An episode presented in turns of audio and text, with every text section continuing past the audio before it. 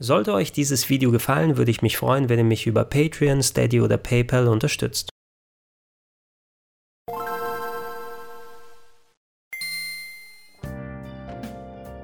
Herzlich willkommen auf rpgheaven.de.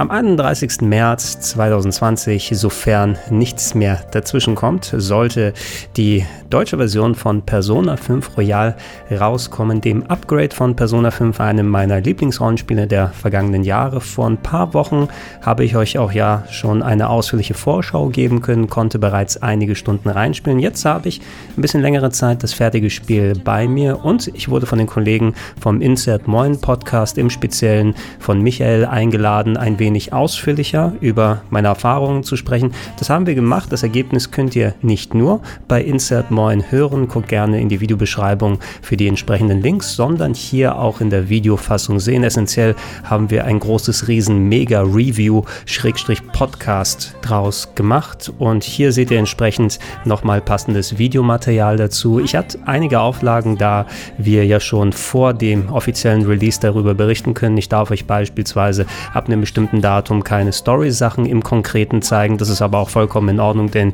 wir gehen hier nicht auf konkrete Story-Spoiler ein. Ihr könnt es euch also in Ruhe angucken, selbst wenn ihr das originale Persona 5 noch nicht gespielt habt. Und ich darf noch nicht so viel von meinem selbst aufgezeichneten Material mit der deutschen Version zeigen. Da gibt es ein Zeitlimit von 30 Minuten. Ich werde deshalb viel auf entweder B-Roll-Footage, auf Trailer oder auf äh, Material der japanischen Version zurückgreifen, die ja schon bereits über ein halbes Jahr draußen ist. Also nicht wundern, wundern, wenn ab und zu mal dann nicht nur deutsche Texte da sind. Wenn es aber im Speziellen darum geht, was mit der deutschen Version zusammenhängt, dann werde ich natürlich mein Material euch zeigen. Aber ich will euch nicht viel länger auf die Folter spannen. Hier sind Michael, hier sind ich und hier ist unser Test zu Persona 5 Royal. Einen wunderschönen guten Morgen. Ihr hört Inside Moin, ich bin der Michael und heute Morgen habe ich einen wunderbaren Gast am Start, und zwar den guten Gregor. Guten Morgen. Schönen guten Morgen. Hallo, hallo. Hallo, hallo. Die Welt geht unter durch den Coronavirus. Und äh, wir haben uns dann gleich an die Anweisung gehalten ähm, und äh, jegliche sozialen Kontakte abgebrochen und uns eingesperrt und äh, japanische Rollenspiele gespielt. Ja, absolut, genau. Also das, was man, äh, nicht, dass wir das sowieso schon gemacht hätten, aber ich meine, wenn schon jetzt ein 150-Stunden-Spiel jetzt gerade nochmal rauskommt, dann ist es fast die ideale Zeit, als ob es so geplant wäre. Ja, das stimmt. Also wir, wir sind sehr trainiert darin, soziale Kontakte abzubrechen, weil diese, weil Spiele machen uns das sehr einfach, deswegen ist es für uns eigentlich fast überhaupt keine Veränderung. Nein, kleiner Spaß. Aber witzigerweise geht es in dem Spiel, über das wir heute reden, auch sehr um soziale Kontakte. Also irgendwie schließt sich da so ein bisschen der Kreis. Wir sprechen heute über Persona 5 Royal. Ähm, oh ja, oh ja, oh ja, oh ja. Ja, ja, ja. Und jetzt werden einige so als ich am Kopf kratzen, hey, Moment, Persona 5, ist das nicht äh, vor drei Jahren schon rausgekommen? Und es stimmt, aber es ist bei Atlus so eine Art Tradition bei den Persona-Spielen, immer so, eine, so ein Update rauszubringen. Das ist dann tatsächlich kein DEC und es ist auch keine, kein zusätzlicher Inhalt, den man da runterlädt, sondern es ist so eine Art Director's Cut, der dann irgendwie zwei, drei Jahre später dann nochmal erscheint und der ist dann mit erheblichen Inhalten erweitert, verfeinert. Da hat man dann auch viel Feedback von den Spielern noch mit reingenommen und so. Und das gab es vorher bei Persona 4 Golden für die Vita mhm. und gab es vorher bei Persona 3 PES hieß das, glaube ich, ne? Ich bin mir gerade nicht Fes. sicher. FES. FES, FES für Festival war es. Ja. Ah, genau. Und äh, und das wird die Tradition halt fortgeführt. Jetzt haben wir hier Royal und ähm, du sagst es schon, das, das 150-Stunden-Spiel ist noch mal ein bisschen umfangreicher geworden. Na gut, ähm, da werden wir eh auch gleich nochmal sprechen. Also ich als äh, Fan der Serie, der auch die ähm, sogar noch die älteren Personas damals gespielt hat, die noch nicht so mit diesem ähm, Live-Simulator und äh, täglichem Tagesablauf oder sowas damit gearbeitet haben. Ich, ich habe schon von je, jeher die Dinger gezockt und äh, selbst äh, wenn ein Spiel so 100, 120 Stunden ist, was die Persona-Teile gerne mal dazu neigen, dann mache ich das auch. Mhm. Wenn dann nochmal die Neuauflage kommt, ne, dann muss es schon genug Neues geben, um mich davon zu überzeugen und ich muss mit Erschrecken feststellen, dass ich wollte auch eigentlich nur reinschauen, damit man ein bisschen über den Titel quatschen kann, wenn wir sowas wie hier noch einen kleinen Austausch haben, weil ich wirklich schon 120 Stunden Persona 5 gespielt habe. Mhm. Und jetzt sitze ich da und äh, bin wieder bei 25 Stunden. das ist, das kann man vielleicht direkt am Anfang sagen. Also viele Leute, die jetzt diesen Titel hören und die jetzt vielleicht nur so reingehört haben, weil sie vielleicht ne, mit japanischen Rollenspielen nicht so viel zu tun haben, das können wir vielleicht vorab sagen. Persona 5 ist so gut, dass man nicht mal Fan von japanischen Rollenspielen sein muss. Also das ist äh, auch damals 2017 kam es in Japan raus, 18 bei uns und das war, als es rauskam, einfach ein mega Phänomen. Also da waren plötzlich alle auch mega interessiert an diesem Spiel, weil es auch hieß und es stimmt auch, weil es hieß, das ist ein Ding, das könnt ihr euch auch angucken, wenn ihr sonst normalerweise keine Final Fantasy spielt oder wenn ihr diese Nischentitel von Miss America alle nicht spielt und so. Das ist, mhm. ihr müsst keine Experten für japanische Rollenspiel sein. Hier ist eins. Das ist einfach so, sozusagen Pflichtprogramm eigentlich für alle so. Also wenn ihr ein japanisches Rollenspiel mal spielen wollt, fangt mit Persona 5 an. Das ist so ja. stylisch und so gut. Und also die Sogwirkung ist ja auch enorm, ne? Also du sagst direkt am Anfang schon 25 Stunden, es zieht einen richtig rein. Äh, ja, du hast es schon gesagt. Also ich, ich würde fast sagen, ähm, Dragonfest ist natürlich auch immer noch sehr beliebt, mhm. aber im Grunde, was jetzt so weltweit angeht, Final Fantasy ist eine Marke für sich, aber ich würde sagen, Persona ist nicht so weit hinterher, weil es hat noch ein bisschen so die Street Cred eben. Ne? Das ähm, wird auch von Leuten empfohlen, die Hardcore im Genre mit dabei sind, weil es auch sehr Hardcore sein kann. Mhm. Aber du hast es auch schon gesagt, es ist im Gegenzug sehr stylisch, es hat die Sogwirkung, ähm, es ist äh, sehr variantenreich vom Gameplay, von den Inhalten her und auch ziemlich einzigartig. Also ich würde jetzt nicht sagen, jemand, der äh, mit Witcher 3 und Fallout 4 irgendwie groß geworden ist bei den Rollenspielen, würde dann sofort in Persona 5 genauso aufgehen, aber es bietet eine andere Facette, die mindestens einen genauso reinziehen kann und das macht es für eigentlich ein sehr großes, umfangreiches, sperriges Japano-Rollenspiel dann auch erstaunlich gut und stylisch und vor allem knackig inszeniert. Also ich merke es dann wieder, ey, das ist ein rundenbasiertes Rollenspiel, aber es fühlt sich dynamischer und actionreicher an als viele der modernen Games, die auf Echtzeitsysteme gehen. Ja, genau. Also und es ist, ähm, was es auch von vornherein wirklich auch wirklich macht, ist so eine Art Zugänglichkeit zu schaffen für eigentlich sehr komplexe Systeme. Das ist so, man kennt die japanischen Rollenspiele, die dich wirklich erstmal am Anfang so mit ganz viel Zeug bewerfen und hey, hier gibt's noch ein Menü und hier gibt's noch ein Menü und, und, mhm. und in diesem Menü gibt's auch ein Untermenü und wenn du das aufmachst, dann kannst du diese Fähigkeit einsetzen und irgendwann hat man den Überblick verloren. Und Persona 5 schafft etwas, was nicht viele Spiele schaffen, nämlich dir diese Zugänglichkeit gewährleisten in ein äh, ziemlich komplexes Genre, ohne es halt runterzudampfen. Also wenn man das jetzt zum Beispiel vergleicht mit einem Final Fantasy 15, Final Fantasy mhm. 15 ist auch echt hart runtergedampft. Das spielt sich eigentlich eher wie ein Actionspiel und du hast dann nur mhm. so diese Spuren des JRPGs irgendwie so drin, was jetzt keine Kritik ist, es ist halt nur ne, der Flavor ist halt natürlich ein komplett anderer. Und Persona sagt aber wirklich von vornherein, okay, wir sind komplex so, aber wir zeigen dir das nicht alles am Anfang, sondern du kannst dich in aller Ruhe in diese Systeme reinarbeiten. Und äh, Stichwort 25 Stunden, es dauert tatsächlich auch eine Weile, bis diese Systeme sich dann auch so entfalten. Also nach 25 Stunden hat man eigentlich eher das Gefühl, dass es irgendwie richtig losgeht. Ja, das ist, das ist so die Kunst gerade bei solchen Spielen. Ich meine, das, das Paradebeispiel da war vor vielen Jahren Final Fantasy 13, als es rausgekommen ist, hm. was ähm, nicht einen sehr ähnlichen Ansatz wie Persona 5 verfolgt hat, aber in bestimmten Sachen, dass du ähm, erst nach und nach das Gameplay entfaltet hast, dass neue Sachen hinzukommen, dass hier mal was Kleines dabei ist, dass da ein neues Tutorial dazukommt. Übrigens, dieses Feature wurde jetzt zusätzlich freigeschaltet.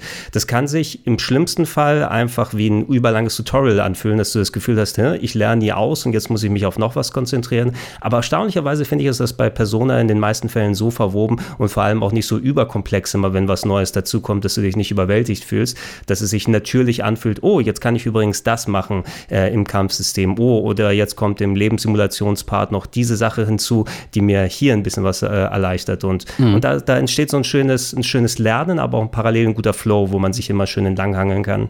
Das stimmt. Vielleicht sollten wir, um die jetzt wirklich nicht nur die Kenner abzuholen, sondern auch mal allgemein Leute, die das ganze Persona-Ding gar nicht kennen, vielleicht kurz beschreiben, wie das ganze Spiel aufgeteilt ist. Es sind hier so ein paar Stichworte gefallen.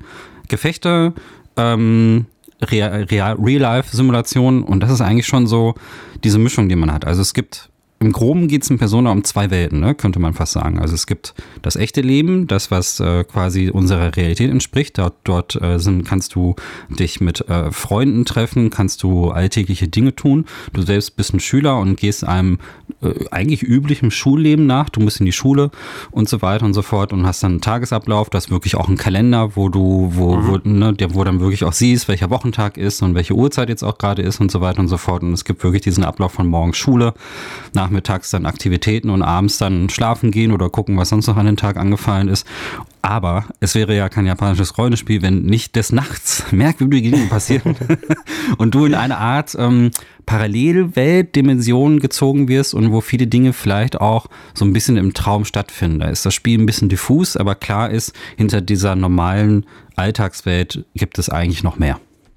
Ja, genau. Es sind im Grunde kann man sagen, eigentlich fast zwei Genres zusammengemischt. Mhm. Der eine Part, wenn du nicht diese ganzen Rollenspielkämpfe und Dungeon-Gänge hättest, dann könntest du auch sagen, ist eine Lebenssimulation, vielleicht fast schon so in Richtung Animal Crossing oder sowas ein bisschen mhm. in der Richtung. Nicht exakt dann, aber so in der Hinsicht, hey, wie du gesagt hast, ne, äh, ein konkreter Tagesablauf. Man spielt eh meist eine Gruppe Teenager, die natürlich auch mit äh, realen Problemen des Lebens zu kämpfen hat, äh, was im Freundeskreis los ist, was in der Schule passiert und so weiter. Und storymäßig, da wird es auch bei allen Personen dann immer ähm, so eingebunden, dass es auch irgendwie Sinn ergibt, dass man da auch einen täglichen Tagesablauf noch aufrechterhalten muss. Und das dann eben mischt mit den Parts, die eigentlich das klassische Rollenspiel sind. Vor Persona 5 noch zufallsgeneriert, das heißt, dann gab es dann immer ähm, schön große Kerker, durch die man durchgegangen ist, äh, ähnliche Monster kaputt gehauen, aber das hat irgendwie eine schöne Sogwirkung erzeugt. Und mit Persona 5, weil das Konzept wird ja auch schon seit in der Form ähm, 13, 14, 15 Jahren so gemacht, seit Persona 3, wie mhm. diese Formel funktioniert, ähm, haben sie beide Parts so ineinander gewoben, dass man das Gefühl hat, okay, ähm, das passt schon irgendwie ganz gut, weil wenn ich mal keinen Bock drauf habe, jetzt in Dungeons nach Gegnern zu suchen oder Rätsel zu lösen, dann bin ich auf einmal dabei und muss mich darum kümmern, dass, nicht, äh, dass ich nicht in der Schule zurückfalle, weil bald die Prüfungen anstehen. genau. Und ähm, irgendwie hast du auch charakterlich zwei unterschiedliche Herzen. Also Herzen ist eh so ein Stichwort in Persona, aber du hast halt, also da schlagen zwei Herzen in der Brust, weil im Alltag ist alles auch relativ alltäglich und du versuchst ein so normales Leben wie möglich irgendwie zu führen. Also das ist wirklich so der, der sanfte Teil von Persona. Und man hat auch so ein bisschen den Eindruck, dass die, ähm, dass man dort auch wirklich sehr viel vom japanischen Leben so mitbekommt. Da kann man so ein bisschen auch rüberstehen, vielleicht zu den Yakuza-Spielen und so, wo dann auch wirklich mhm. tatsächlich spielt in Tokio und äh, sind Stadtteile von Tokio auch nachgebildet, in so einer äh, stark veränderten Form, sehr stilisiert, aber im Grunde genommen tauchen da sehr ähnliche Namen auch auf. Also es gibt Shibuya Station zum Beispiel, mhm. die ganz berühmter Platz und viele, viele andere andere Punkte. Also wer schon mal in Tokio war vielleicht oder vielleicht auch mal irgendwie Filme in Tokio von Tokio gesehen hat und so, der, dem wird einiges ein bisschen auch sehr bekannt vorkommen. Und ähm, du hast tatsächlich in diesem, diesem Teil auch so dieses Gefühl von der, der japanischen Gesellschaft so ein bisschen, dass viele Leute sich sehr zurückhalten, dass viele sich sehr an Regeln halten wollen und so. Und das ist tatsächlich auch so ein Thema, irgendwie hast du da einen, einen Schüler, den du spielst, ähm, dem kannst du selbst einen Namen geben, der heißt in der Fantasiewelt Joker. Ähm, mhm. Du versuchst dich da irgendwie einzuordnen, aber in dieser Parallelwelt bist du ein ganz anderer Mensch. Also du, da gehst du wirklich deiner, deiner Tätigkeit nach, da bist du rebellisch, da versuchst du irgendwie äh, Gutes zu tun und dich gegen Regeln auch aufzusetzen. Du bist äh, eigentlich ein Dieb. ja, so wird es genau in der Story dann mit drin verwoben. Da ist ja auch in der Story und äh, wie die Welt da präsentiert wird, eine Art Gesellschaftskritik mit dabei. Mhm. Und das ist ja auch schön, wenn dann ähm, ein Spiel nicht nur rein Sinn und Zweck ist, oh, wir möchten hier ein Dilemma präsentieren und das große Böse, sondern das wird eben mit Alltagsproblemen miteinander verwoben und das äh, mit, dieser, mit diesem Fantasieelement, das zusätzlich zu den Problemen, die beispielsweise Schüler äh, an der Schule mit ihren Lehrern haben, dass da aber noch eine Fantasy-Komponente ist mit einer Parallelwelt, wo man auf einmal, wie war das beim Spiel? Du hast eine App, die auf deinem Handy erscheint, mhm. die mhm. dich dann äh, in, in eine andere Dimension ziehen kann, die dann das wahre Herz ähm, der Person zeigt, mit denen du Probleme hast. Beispielsweise am Anfang ist es eben ein Lehrer, der echt äh, Ärger macht an der Schule, mit dem die Schüler auch wirklich dann Probleme haben. Und dann siehst du, oh, wir sind jetzt in dieser Fantasiewelt, auf einmal sind wir nicht mehr Schüler, sondern wir sind äh, Diebe und äh, unser Auftrag ist es da in dem Palast, in dem Mind Palace von dem, von dem Lehrer unterwegs zu sein, die Gegner zu besiegen und dort seine wahre Natur zu ermitteln. Und äh, ja, es klingt einigermaßen wirr. Man braucht auch ein bisschen, glaube ich, bis man das Konzept einigermaßen drauf hat. Aber es funktioniert. Ja, und es ist gut gemacht. Also diese, diese Visualisierung in dem Mind Palace, das sind ja im Grunde genommen dann auch so, das sind halt quasi die Dungeons, die mhm. übrigens auch handgemacht sind. Also das sind keine zufallsgenerierten Dungeons, die gibt es auch in Persona, das ist aber nochmal was anderes, reden wir gleich drüber. Aber ja. die sind wirklich so, das spürt man auch. Also das sind wirklich so handgemachte Dinger, die ein gutes Pacing haben. Das Pacing ist jetzt wirklich auch in Royal nochmal verbessert. Man hat da so ein paar äh, Ecken und Kanten auch rausgenommen. Beim Floater wirklich gut durch. Man hat wirklich gut designte Dungeons da. Und die, diese Welten sind immer irgendwie an diesen Innenleben, an das, was in den Kopf dieser Person vorgeht, ist, sind ähm, dementsprechend angepasst. Also du hast dann zum Beispiel, ich glaube, das ist der zweite oder dritte, hast du einen Dungeon, wo ähm, dann so Gemälde an der Wand irgendwie sind, wo man teilweise auch mhm. reinspringen mhm. kann und die geben so das wieder, was in der echten Welt auch passiert.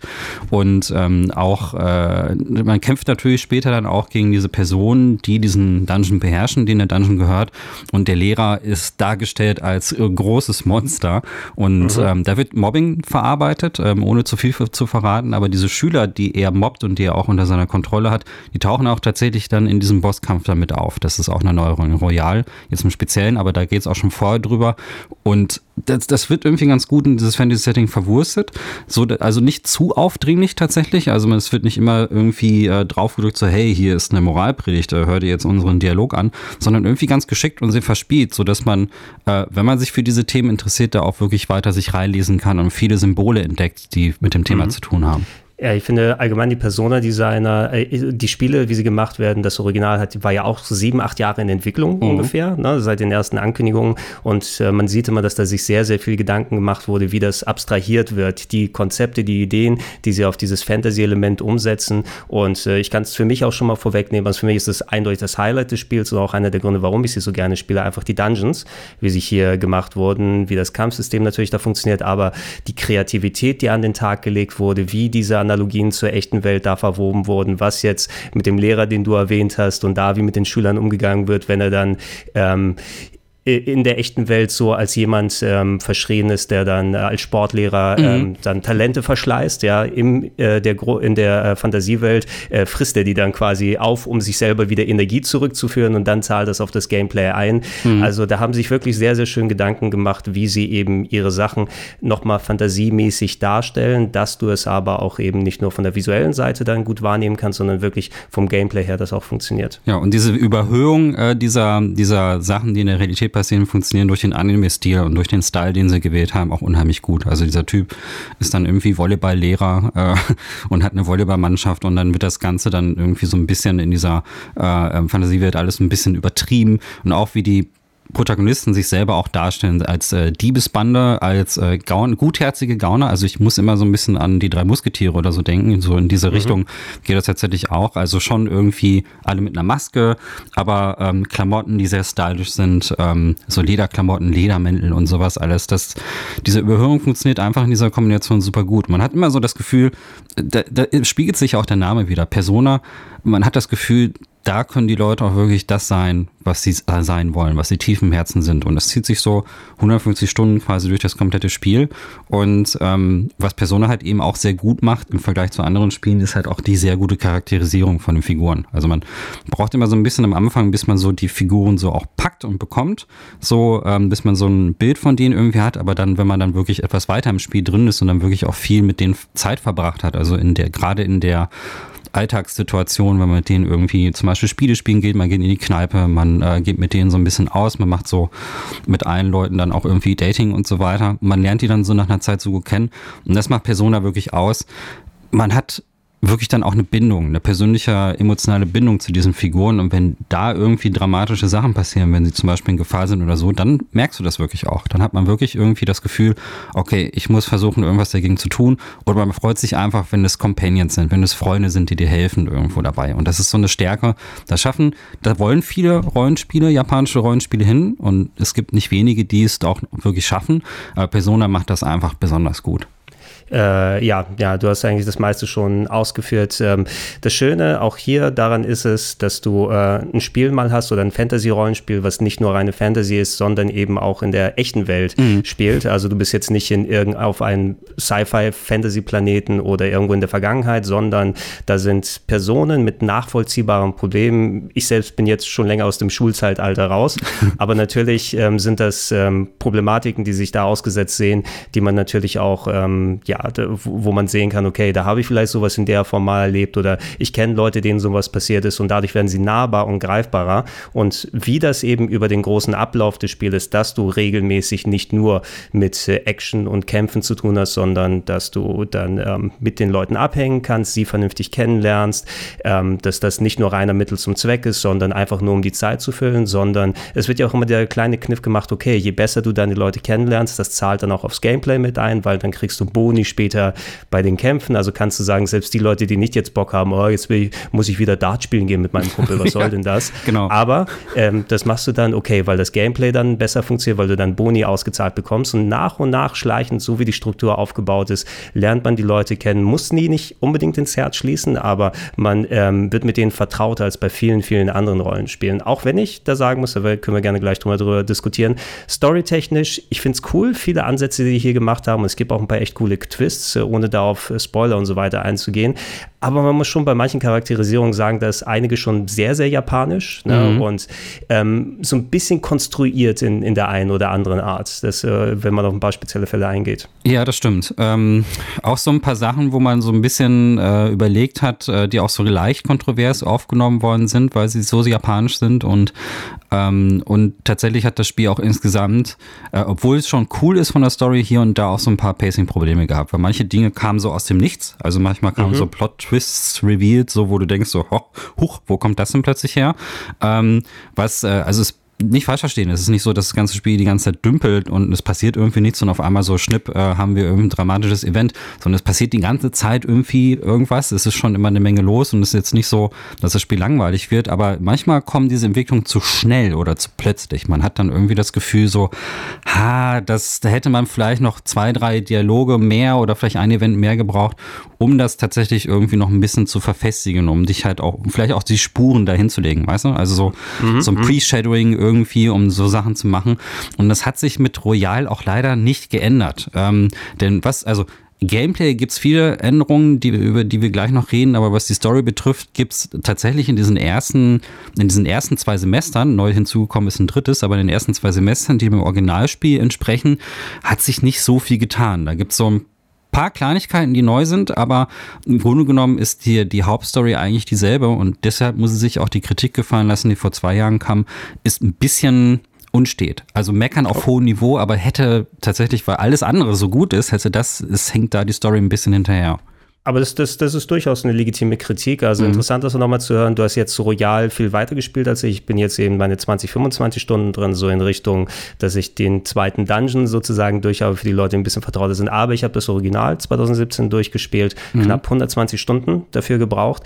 Und das ist auch so ein bisschen die Kritik, die ich von Leuten dann gehört habe, die dann eben es hängt davon ab, wie du so ein Spiel wie Persona 5 dann angehst. Ne? Es ist darauf angelegt, dass du das sehr lange spielst, dass du dir Zeit lässt als Spieler und äh, um die, die, Charaktere zu erleben, um das Spiel durchzuspielen und so weiter. Du kannst es nicht einfach durchrushen und sagen, okay, ich überspringe die Parts und dann lese ich die Story-Dinger nicht, weil dann hast du irgendwann keinen Bock da mehr zu spielen. Aber da sich das Game bewusst dieses Pacing gibt, ne, wo ähm, dir dann immer Deadlines gesetzt werden von der Story aus, gewisse Ereignisse müssen zu einem Datum im Spiel erreicht sein, damit dann das Spiel weitergeht. Das ist meist zwar angenehm erreichbar, wenn du jetzt nicht komplett trödelst die ganze Zeit, aber dennoch kommt da nochmal ein bisschen mehr Druck rein. Nur ist es dann konstruiert von der Struktur her. Und ich hatte dann auch ähm, rollenspielaffine Kollegen da gehabt, die dann ähm, mit dieser Art der Struktur einfach nicht zurechtgekommen sind, weil entweder werden sie mit den Charakteren nicht warm oder ähm, der Twist, auf den der auf den äh, hingebaut wurde, ist vielleicht nicht das, was sie sich nach 60 Stunden erhofft haben, dann unbedingt. Ja. Und ich kann es verstehen, ich kann es nachvollziehen, wenn man sagt, okay,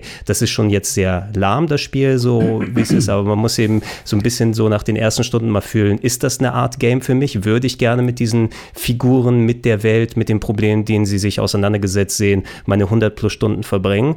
Oder versuche ich mich durchzuquälen, um dann zu sagen, Hauptsache ich habe es durchgespielt? Ja, ja.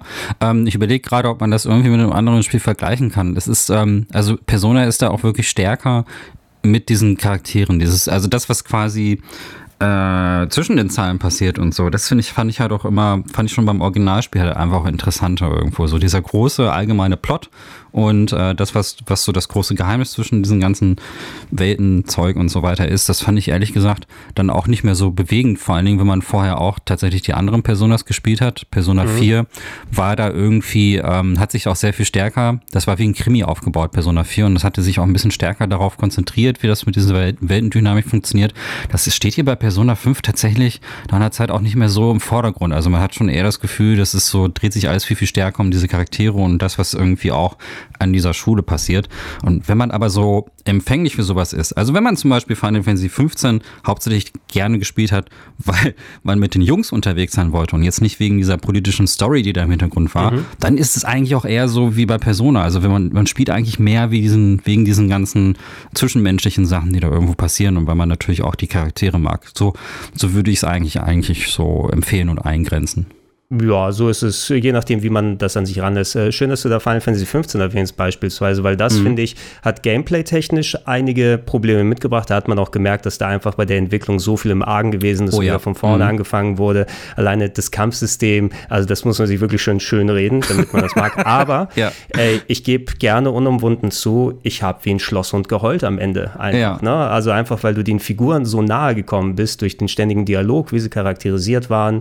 Das ist eben äh, ähm, ein, ein Road-Movie Final Fantasy 15, wo du vier Figuren und, und ihren Weg miteinander kennenlernst. Mhm. Und äh, bei Persona 5 hast du eben deine Gruppe an Schülern, ne, die dann zu Freunden werden und äh, gemeinsam sich vielen schweren Situationen auseinandergesetzt sehen. Da hatte ich jetzt nicht die Bindung wie bei einem Final Fantasy 15, weil das schon viel enger da verzahnt war. Aber nichtsdestotrotz, wenn ich schon so viel Zeit mit solchen Charakteren verbringe, dann ist mir natürlich auch deren Schicksal irgendwie dann nahe. Wobei bei Persona 5 dann irgendwann wirklich viele nochmal dazukommen. Deine Party wird ja erweitert. Jetzt bei Persona 5 Royal gibt es ja noch ein Partymitglied, was dazukommt. Und äh, du kannst sagen, vielleicht kannst du dich bei einem Dutzend Charaktere nicht so ganz darauf konzentrieren, dass du bei jedem die gleiche Bindung aufbaust, als wenn es nur um vier geht. Ähm, ich denke mhm. jetzt, ähm, wie ist sie? Haru? Beispielsweise. Das eine Mädchen, das da immer den Garten ähm, dann äh, gegätet hat ich, auf glaube dem Schuldach. Schon, ich glaube schon, ja, ja, Haru. Ja, ein, ein, eine, eine der späteren Figuren, die dann entsprechend, wo es immer mit den Dungeons und so weiter zu tun hat und was da gerade storymäßig los ist, je nachdem, wie sie zu der Gruppe dann dazukommen.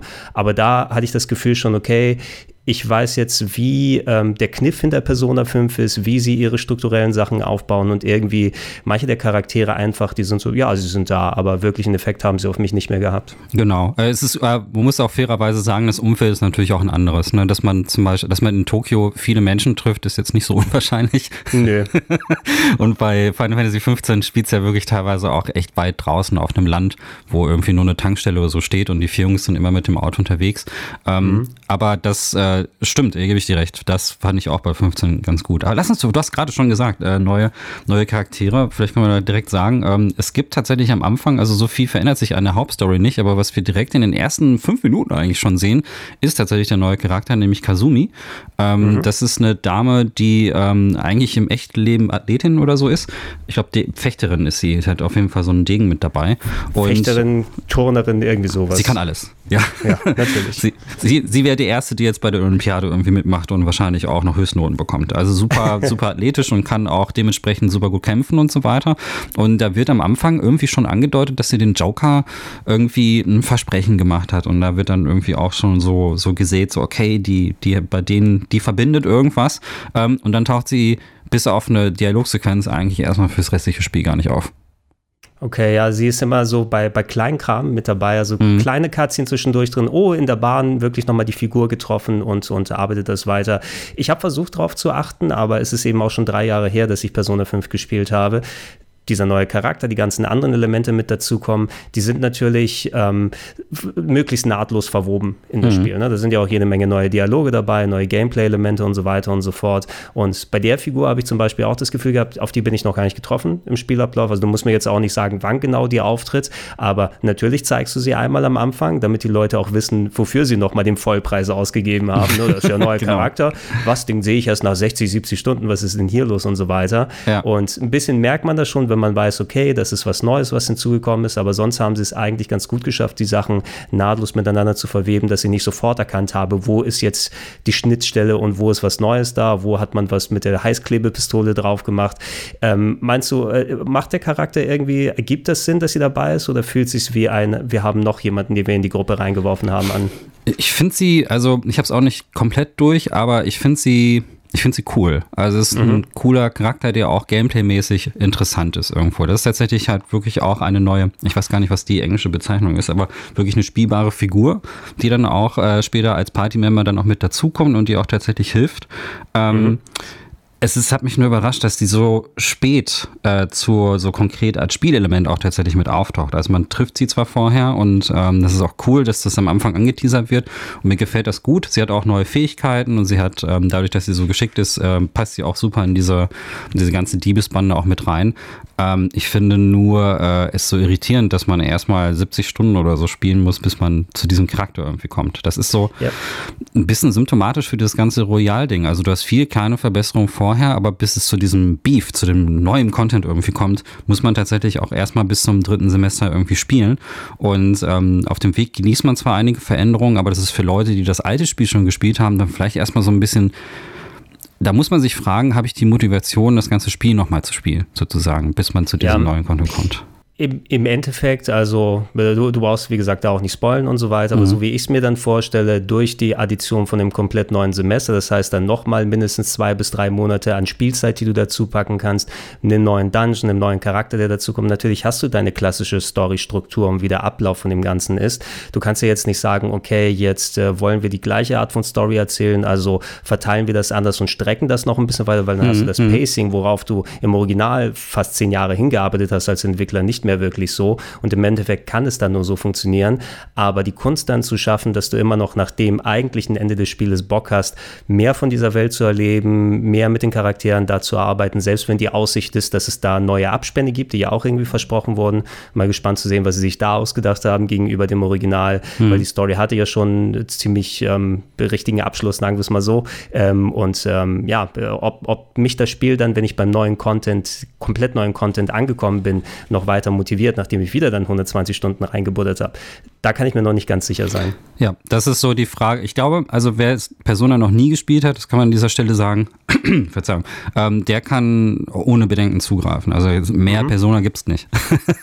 also das ist das rundeste, es macht überhaupt keinen Sinn, das Vanilla-Spiel von vor drei Jahren zu nehmen, sondern man muss dann sagen, okay, man kann das die Royal-Version bedingungslos äh, empfehlen. Aber so Fans, die müssen das halt, also je nachdem, wie sehr man Persona liebt. Also das hat ja auch eine Sogwirkung, ist genau was, was du auch erklärst, wenn man einmal wieder damit anfängt und vielleicht einen größeren Abstand hatte, das ist ja nach wie vor einfach ein super Spiel.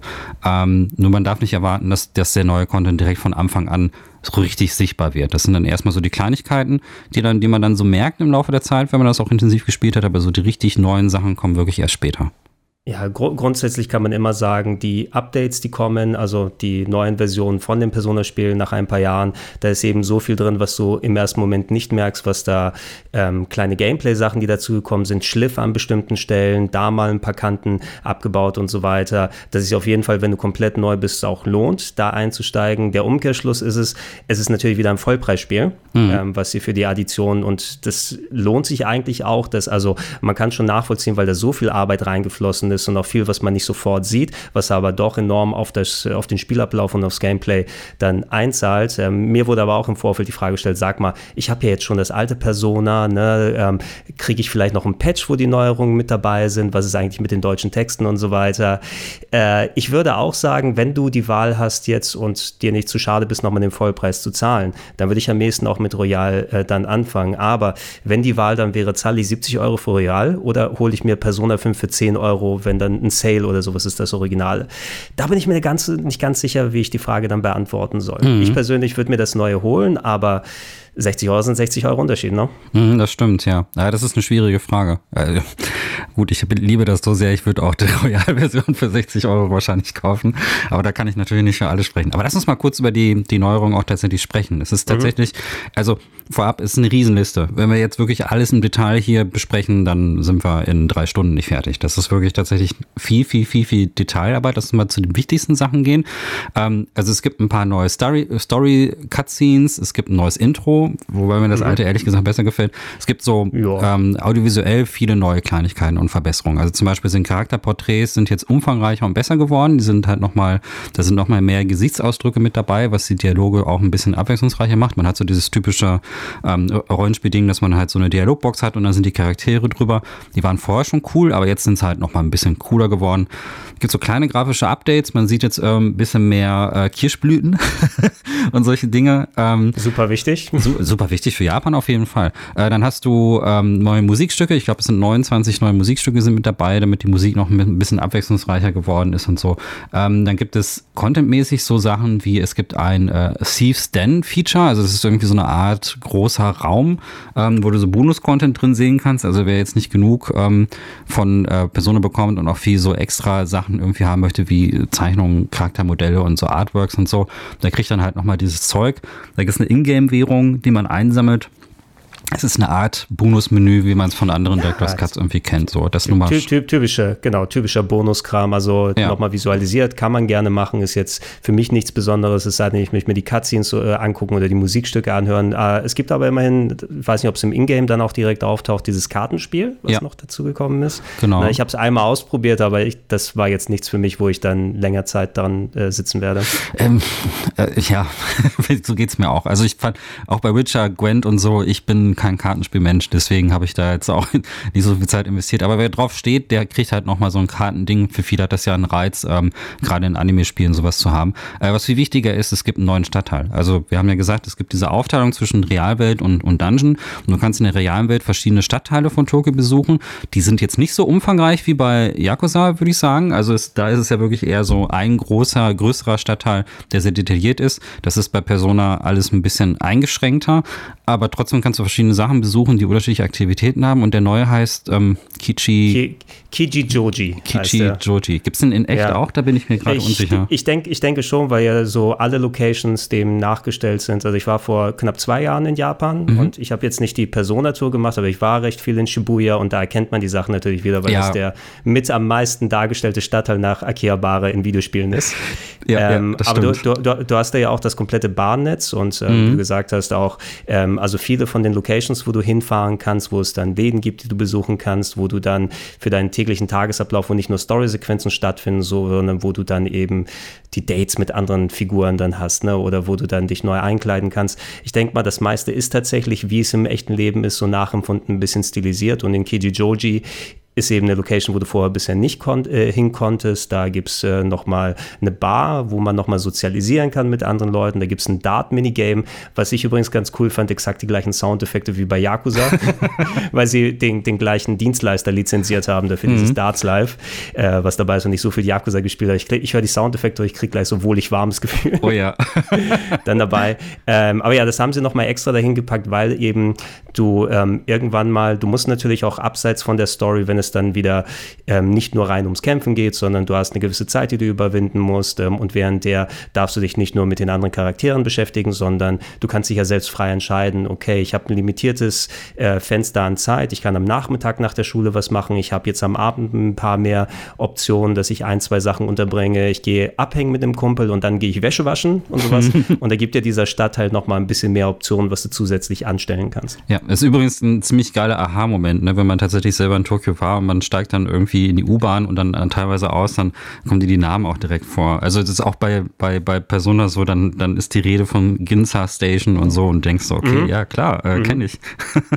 das haben sie echt. Das war gut. lustig in, in ähm, Shibuya, als ich, als ich da gewesen bin, also Persona 5 lag da schon ein bisschen hinten für mich, aber ich habe, äh, ich weiß nicht, ob du äh, 428 gespielt hast, 428, das ähm, Text-Adventure, was vor äh, knapp eineinhalb, zwei Jahren als Übersetzung rausgekommen ist. Nee, noch nicht. So, nee, nee kann ich sehr empfehlen, wenn man Visual Novels mag. Das ist so eine Crime Story, die mit mhm. äh, real geschossenen Fotografien und Text als Visual Novel, als Adventure, äh, eine Crime-Geschichte, die in Shibuya stattfindet. Mhm. Und ähm, ich habe quasi, während ich in Japan war, während der vielen Bahnfahrten, das immer auf meinem Laptop gespielt. War eine 50 Stunden Visual Novel. Ich hatte aber auch viel Gelegenheit in der Bahn da äh, Sachen anzustellen. Da bin ich mit einer Kamera durch Shibuya gelaufen und habe an den Original-Locations dann quasi mein Review gemacht. Das ist geil. Weil man die dann direkt, direkt so zehn Jahre, ähm, zehn, zwölf Jahre später dann nochmal wieder erkennen konnte, wie das, das da gewesen ist. Das ist geil. Ja, ich, ich, also das habe ich auch gekauft. Das war ja dieses Ding, das erst zehn Jahre später übersetzt wurde und das irgendwie in den 2000ern, glaube ich, produziert war. Ne? Ja, 40 von 40 in der Famitsu, das war das ganz Boah. große Ding auf der, auf der Wii.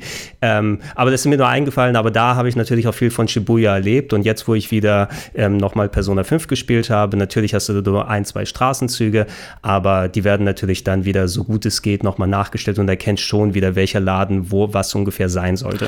Und das hat auch mega gereizt, das in diesem Persona-Stil zu sehen. Also das ist halt so ein echt cooler Anime-Stil, der so ähm, sehr, sehr stylisch überzeichnet ist mit äh, vielen, vielen prallen Farben, auch manchmal auch absichtlich nicht texturierten Objekten. Also sind manchmal auch Personen zum Beispiel einfach nur so als Silhouette abgebildet oder du hast so ganz besondere Lichtstimmung und ähm, die Art und Weise, wie das, wie das Art-Team diese realen Orte so quasi äh, sich zu eigen gemacht hat und daraus was eigenes gemacht hat, ist einfach irgendwie total schön zu sehen. Also selbst wenn man das alles irgendwie schon, oder gerade weil man es, wenn man es dann selber äh, mal gesehen hat irgendwo in echt, das dann so in dieser Anime-Version zu sehen, ist einfach total cool. Also ganz, also ganz generell bei Persona fast alles irgendwie ausdrucken, das Gefühl. Ey, das, das, das, das, ist, das ist also sowieso fantastisch. Ja, wie sie die Figuren umgesetzt haben. Man muss bedenken, Persona 5 ist im Grunde eigentlich ein PS3-Spiel. Es mhm. ist ja auch als PS3-Version rausgekommen. Das heißt, ähm, man, muss, man kann natürlich nicht die aufwendigsten Charaktermodelle reintun, aber das hat auch nicht wirklich Belang, weil ich finde, rein visuell die Abwechslung, wie farbenfroh alles ist, wie das in dem Stil umgesetzt wurde, von den echten Locations, von den Fantasie-Locations,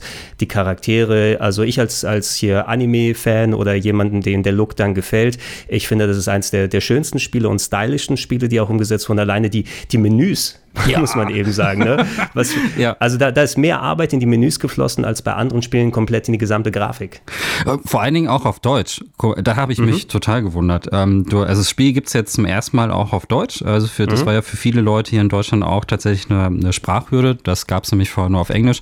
Jetzt ist alles eingedeutscht. Ähm, was zwar nicht drin ist, ist, dass der normale Textfont so stilisiert ist. Der sieht nämlich im Japanischen ein bisschen cooler aus.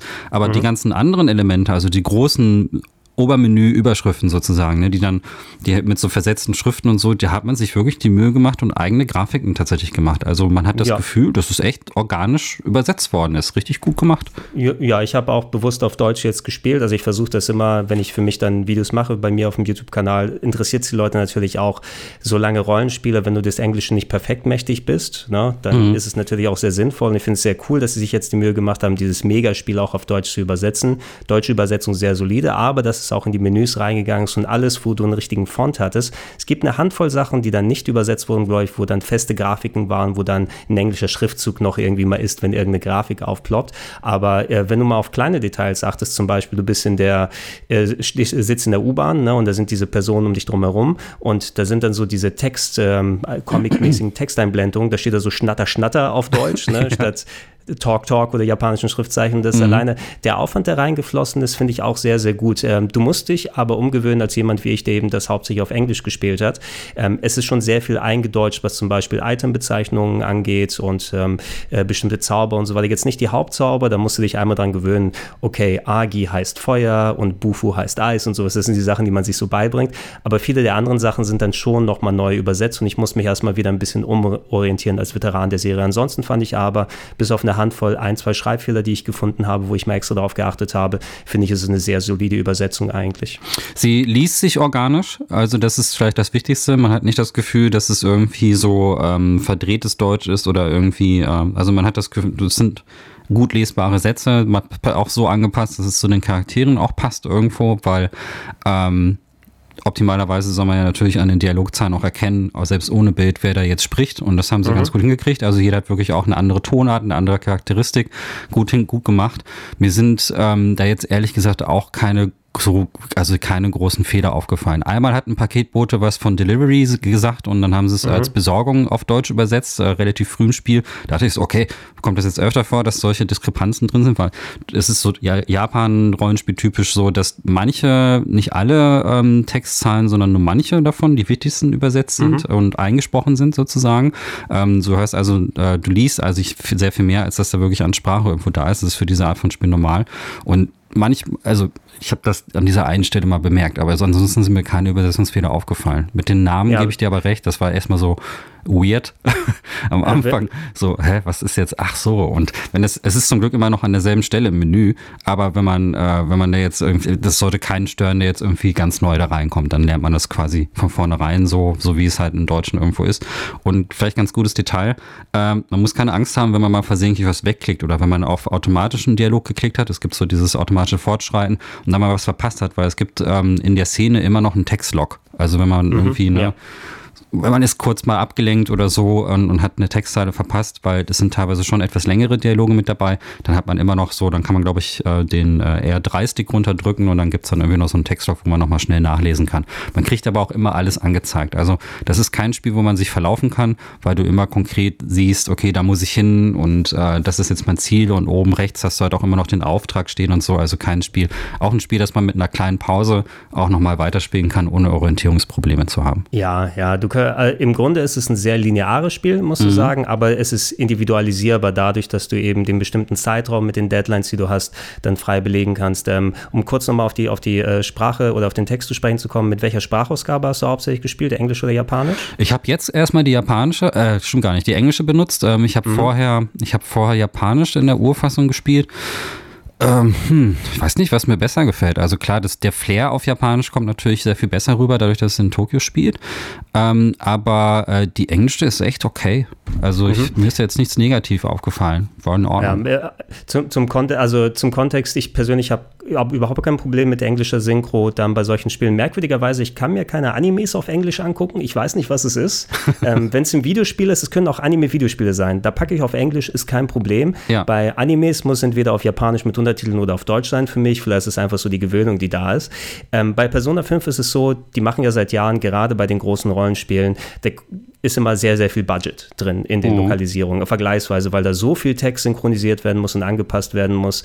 Ähm, wer viel von denen gehört hat, will wahrscheinlich einige Stimmen wiedererkennen, weil die so einen gewissen Pool an Leuten haben. Ne? Mhm. Das ist so, irgendwann kannst du ja auch dann, jetzt nicht, dass es bei dem Spiel so ist, aber dann weißt du, wie sich so ein Nolan North anhört in anderen Games und kannst ihn dann raushören ja. in verschiedenen Rollen äh, ungefähr. Ähm, aber hier ist es so, dass sie sich schon wieder ähm, vor allem sprachlich, aussprachentechnisch gut Mühe gegeben haben. Es gibt so eine merkwürdige Eigenheit, dass sie konsequent Namen falsch aussprechen. Oh ja, das stimmt. Ähm, ja. Ähm, also die Betonung ist nicht wie auf Japanisch, weil bei Japanisch ähm, mit meinem limitierten Wissen ist, glaube ich, so, dass du ja gerade auch bei Namen Silben werden alle gleich betont. Ne? Und hier haben sie irgendwie die Betonung auf den zweiten Teil der Silben des Namens gepackt. Das hört sich alles ein bisschen merkwürdig an.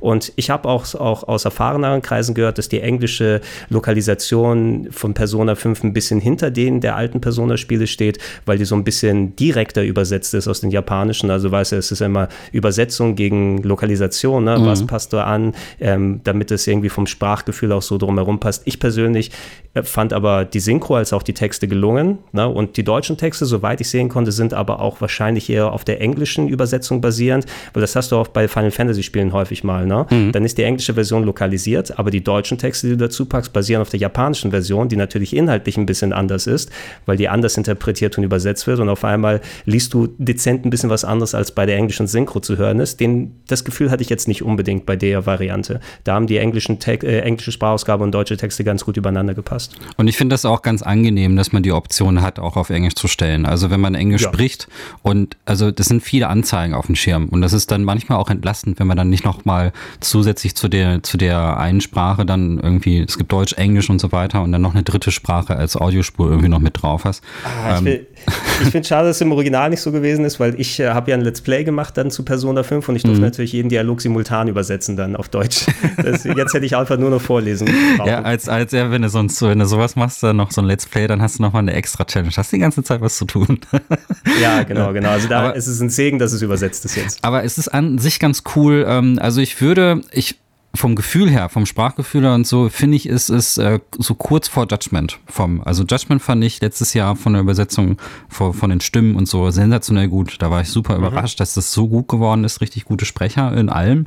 Und Persona jetzt äh, Royal fühlt sich eigentlich, ähm, geht so wirklich in die Richtung. Also ist wirklich ah. echt locker, locker im guten Bereich, würde ich sagen. Ich möchte, ich möchte keinen Fass aufmachen, aber ich musste bei Judgment, obwohl da die englische Synchro gut ist, ich muss sie sofort abschalten. Echt? Weil ich habe ich hab, ich habe tausende, wirklich ungelogen tausende Stunden Yakuza hinter mir und ja. das spielt direkt, also weil es eben so ein urjapanisches Ding ist, direkt, äh, Persona 5 gehört natürlich auch dazu, aber da hast du das Fantasy-Element, aber bei Yakuza eben, da ist Japanisch so untrennbar verbunden für mich, damit dass ich dann, oh ja, ich kann okay. nichts anderes als japanische Synchron englische Texte spielen, das geht nicht. okay, also ne, mit Ausnahme von Menschen wie dir, die sich Aus, gar nicht Ausnahme, ja, ja. Aber die Option, die Option sollte da sein und ich finde, in Zukunft ist es umso besser, wenn jetzt nicht deutsche Synchro oder sowas geboten wird, was jetzt zumindest bei Square jetzt der Fall ist. Ne? Final mhm. Fantasy 15 hat eine deutsche Synchro, Final Fantasy 7 Remake wird eine deutsche Synchro haben, die auch sehr, sehr gut gelungen ist von dem, was ich bisher spielen durfte.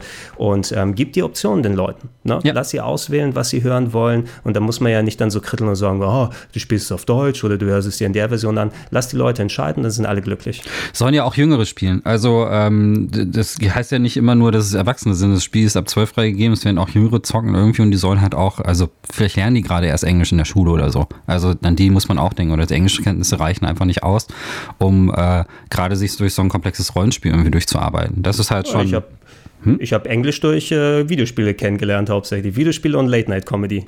So, sonst, wenn ich nicht so viel Englisch dann hätte üben können, ich kann es absolut verstehen. Ne? Ja, ähm, ja. Früher musste ich mich auch als Kind musste ich mich durch die C64-Rollenspiele irgendwie durchwurschteln und ich habe die Hälfte nicht verstanden, habe es trotzdem probiert. Ja, du hast von dem Besten gelernt. ja, genau. ähm, aber nochmal die Neuerung, lass uns nochmal zurückgehen. Ja. Also wir hatten gerade äh, Kichi Tochi hatten wir jetzt genannt, da kannst du dann äh, das Dart spielen, äh, du kannst auch in eine Jazzbar gehen, wo du dann auch mit deinen Party-Membern so, also wenn du da rein reingehst, dann kriegst du so kleine Stat-Boots und so weiter. Dann ähm, hat man auf, hat man so dieses ganze Social Link-System so ein bisschen überarbeitet und so. Und es gibt sehr viel neue Sachen ähm, in, im Detail. Also es gibt so ein paar neue äh, soziale Kontakte und Personen, die man ansprechen kann. Zum Beispiel gibt es an der Schule einen, ich glaube, das ist ein Schularzt, äh, die man also jetzt mit dem man reden kann. Schul Psychologe, Psychologe, sagen, auf den, ja, genau. auf den bin ich auch schon getroffen. Erzähl mir mal von deinem Problem. Ah, danke, ja, denk ja. mal darüber nach. Ja, es passt aber, es ist echt ganz cool, weil du hast, ähm, gerade am Anfang wird ja so die Atmosphäre aufgebaut. Ich will jetzt nicht arg spoilern, weil der Anfang ist richtig cool, aber du kommst da hin und Leute freuen sich jetzt nicht unbedingt, dass du an dieser Schule bist. Mhm. Und äh, da jemanden, ähm, Erwachsenen zu haben, der auch mal freundlich zu dir ist und sich freut, äh, dass du oder beziehungsweise dir zuhört und auch deine Probleme nachvollziehen und verstehen kann, ist eigentlich auch ein ganz gutes Gefühl. Gefühl. Also das hat, ähm, finde ich, eine gute Ergänzung äh, hierzu, dass man auch solche extra Gespräche hat. Also solche Sachen sind auch mit dabei. Das sind so diese kleinen B-Seiten, extra Content, der jetzt den Hauptplot nicht verändert, aber der halt so ein bisschen hilft, diese Welt ein bisschen runder zu machen und besser zu charakterisieren. Und dann gibt es vielleicht, was sehr interessant ist, gibt es halt äh, wirklich eine dritte äh, Persona-Form äh, für, jeden, für die, jedes Partymitglied. Mhm, ja, die es vorher in der Form nicht gegeben hat, eben wenn man so lang gespielt hat, dass man seine Charaktere und seine Personas, seine ähm, Summons, wie man so mal ausdrücken will, wenn wir gleich über das Kampfsystem sprechen, dass mhm. du nochmal weiterbilden kannst, muss es ja aber zwangsläufig, finde ich, solche Updates muss es dann bei so einer Version geben, weil wenn du das Spiel noch länger machst, ähm, dann möchtest du auch ein paar neue Sachen mit ins Gameplay reinpacken und da war es, denke ich mal, wichtig, sowas mit reinzutun. Genau, ansonsten das Übliche, also neue Gegner, neue Waffen, neue, äh, neues Schild, neue Gegenstände, Items, ähm, die Story-Enden haben wir ja gerade schon erwähnt und so und ähm, vielleicht eine Änderung, äh, bevor wir zu den Kämpfen kommen, die wir vielleicht noch erwähnen müssen, die auch echt wichtig ist, du hast jetzt einen Grapple Hook. Äh, ja, genau, genau, weil die, die Dungeons selber, wo du unterwegs bist, du hast gesagt ja schon, die sind handgecraftet. Das mhm. fand ich, das finde ich ist ein sehr, sehr enormer Vorteil gegenüber den zufallsgenerierten Dungeons von Persona 3 und 4. Ja. Ähm, das merkst du auch ähm, im, essentiell das Mementos, was hier da ist, das ist so ein optionaler Zusatzdungeon. Ähm, der ist zufallsgeneriert und der wirkt fast schon wie die alten Persona Dungeons. Da merkt man den Unterschied. Ich liebe die Dungeons bei Persona 5. Ne? Du merkst mhm. an jeder Ecke, ist da wirklich, wurde sich Gedanken gemacht. Es wurde nicht nur mit visuellen Sachen gespielt, sondern es sind auch mal mal nicht nur jetzt äh, Kampfsequenzen da, sondern es geht ja darum, okay, du hast ein kleines Rätsel, was du lösen kannst und jetzt durch den Grappling-Hook, den man hat, kommen neue Parts dazu. Es wurde am Dungeon-Design noch mal ein bisschen gefeilt, noch ein bisschen gedreht, das eh schon vorher sehr gut gewesen ist und die ersten beiden Dungeons, die ich jetzt eben gemacht habe, die haben sich wirklich auch mit dem Grappling-Hook sehr natürlich angefühlt, dass man ab und zu mal auch neue Wege dann gehen kann, dass es mehr ins Rätsellösen mit reinkommt und ich finde absolut eins der Highlights, ne, die sich gegen Ende hin sind sie auch einigermaßen sehr, sehr lang. Die werden also immer länger, länger und länger und länger, dass sie vielleicht auch ein bisschen übers Ziel hinausschießen. Aber im Großen und Ganzen finde ich dennoch, dass sie sich bei den Dungeons mit den alten als auch neuen Features wirklich ähm, übertroffen haben, ähm, gerade bei der Persona-Serie. Das ist cool. Also mit diesem Grappling Hook kommst du an, ähm, äh, kann man Geheimräume, geheime Ecken Geheim, versteckte Ecken. Geheimratsecken. Ja, da kommt man dran. kommst du halt so an Ecken dran. Also viel ähm, Rollenspieltypisch. Ähm, du hast jetzt nicht so diesen klassischen Plattformer, wo du jetzt wirklich durch die 3D-Umgebung springen und hüpfen kannst. So darf man sich das nicht vorstellen. Sondern immer, wenn du an eine Kante von irgendeinem Objekt gehst, an einem Abgrund oder so weiter, dann kannst du aussuchen, dass eine Aktion gemacht wird. Also das ist äh, schon im Intro vielleicht für manche Leute ein bisschen irritierend, aber so ein gängiges Ding in JRPGs. Man geht an der Kante, dann springt die Figur von selber und geht dann halt an die nächste obere Ebene und so weiter. Und was jetzt als zusätzliche Option zu springen und so, hast du jetzt an manchen Stellen diesen Grappling Hook. Und da kommst du dann irgendwie an Ecken dran, wo es dann irgendwie Geheimnisse zu sehen, zu, zu entdecken gibt. Das sind dann neue Items und so weiter, sind aber dann auch neue ach, was ist der Begriff? Jetzt ist mir der Begriff entfallen. Es gibt ja einen neuen Charakter, den José. Das ist so ein äh, kleiner Junge, der immer mit seinem Auto durch die okay, Gegend fährt. Ich, hätte gesagt, José. José, José, okay. José. Ja, der Kleine ist das. Ich weiß, ich, ich, bin auf den getroffen, der fährt in seinem Bulli irgendwie durch äh, das, den Mementos Dungeon herum und äh, will da Blumen einsammeln. Ne? Genau. Der war vorher irgendwie nicht da. Ähm, der erweitert diese zufallsgenerierten Dungeons um dieses ähm, Element, dass man zusätzliche Items einsammeln kann und bei dem findet man dann Laden, wo man das gegen ähm, Erfahrungsboni eintauschen kann. Zum Beispiel, solange du im Dungeon drin bist, dass du mehr Erfahrungspunkte bekommst, kannst du es dann eintauschen oder spezielle Items. Ähm, was die an sich, ähm, die, die, die, den Mementos Dungeons, der, der, der Dungeon, der durchaus mal ein bisschen langatmig und langweilig sein kann, weil es sind ein zufallsgenerierte Level nach dem anderen, der sehr ähnlich ausschaut, ne, wo du x-fach Kämpfe machen kannst und immer den Ausgang suchen musst, ähm, bringt da noch mal ein kleines bisschen mehr Varianz rein, wobei auch die, die Mementos-Sachen nie mein absolutes Highlight gewesen sind und da hilft José auch nicht so sehr weiter. Ja, ja, das ist so, also man kann ihn eigentlich als zusätzlichen Shop sehen tatsächlich. Also es ja, gibt nochmal, verschiedene nochmal Möglichkeiten im Spiel, Sachen zu kaufen und Sachen zu erwerben. Da gibt es auch unterschiedliche Währungen für und äh, mit ihm kommt jetzt sozusagen diese Blumenwährung noch mit dazu und die findest du unter anderem auch an diesen neuen versteckten Plätzen in den Dungeons. Und ähm, jetzt haben wir und ja die gesagt, Stempelwährung, nicht vergessen. Wie, wie bitte? Die, Stem die Stempelwährung. Man ja, darf stimmt. auch stempeln jetzt im Dungeon. stimmt, die kommt ja auch noch mit dazu. Und ähm, jetzt hast du es ja gerade schon gesagt, also es gibt neben den Hand handgemachten äh, Mind Palaces und der realen Welt gibt es halt noch mal eine zusätzliche Dungeon-Komponente und das sind diese ähm, zufallsgenerierten Sachen und die erinnern eigentlich ähm, sehr, sehr stark an, an das, was man eigentlich aus den alten Personas kennt. Also das sind wirklich dann so diese Räume, ähm, wo du mit deinem Bus, äh, haben wir ja noch gar nicht drüber gesprochen, mit Morgana ja, ja. verwandelt sich in den Bus. Morgana, dein katzenähnliches Partymitglied, wird zu einem Bus, den du genau. dann fahren kannst. Natürlich. Es, äh, irgendwann akzeptierst du es einfach. In der willkommen, Logik des Spiels willkommen passt das schon im japanischen irgendwie. Rollenspiel, genau so. Das ist so. Also man muss das erstmal schlucken. Aber man fährt mit diesem Bus durch diesen zufallsgenerierten Dungeon. Und da gibt es dann halt aber jetzt, und das muss ich auch, da stimme ich hier zu. Also wann immer irgendwas in so einem Spiel zufallsgeneriert wird, bin ich auch immer so ein bisschen milde. Ähm, abgeturnt. Also ich finde, das ist etwas bei japanischen Rollenspielen, was mir persönlich auch nie so gut gefällt. Es ist jetzt hier aber ein Royal und durch diese Zusatzelemente, die man noch machen kann, auf so ein erträgliches Maß irgendwie runtergegangen. Kann man machen, ähm, um sich halt noch ein bisschen weiter aufzurüsten und noch ein bisschen weiter zu leveln und so. Ähm, aber zum Glück äh, zwingt dir das Spiel das einfach nicht zu hart drauf. Also es gibt andere Spiele, die sehr viel exzessiver mit Grinden sind und hier geht's eigentlich ja, die Möglichkeit zu haben, einerseits, weil du ja nicht nur dein Charakterlevel auflevelst, sondern können wir auch gerne mal zu den Personas an sich übergehen, für die Leute, die auch nicht mit dem Konzept so richtig vertraut sind. Ich habe es immer ganz so runtergebrochen, wenn mich immer nach Persona gefragt hat. Stell dir einfach vor, du hast so Pokémon in Tschernobyl, ne? Das mhm. ist, äh, anstatt mit ähm, irgendwelchen Käfern und kleinen Ratten miteinander zu kämpfen, essentiell sammelst du hier Dämonen ein und äh, jeder von denen, also das, die sind auch übergreifend in jedem Spiel dann oft die gleichen und da werden die immer um neue Agenten ergänzt. Ähm, und äh, die äh, haben dann verschiedene Fähigkeiten, Magien, die sie drauf haben, Skills und so weiter. Und du kämpfst nicht nur alleine im Kampf, sondern du kannst eben diese Dämonen beschwören, kannst die miteinander fusionieren, später um neue zu schaffen, um Magien dann mitzunehmen.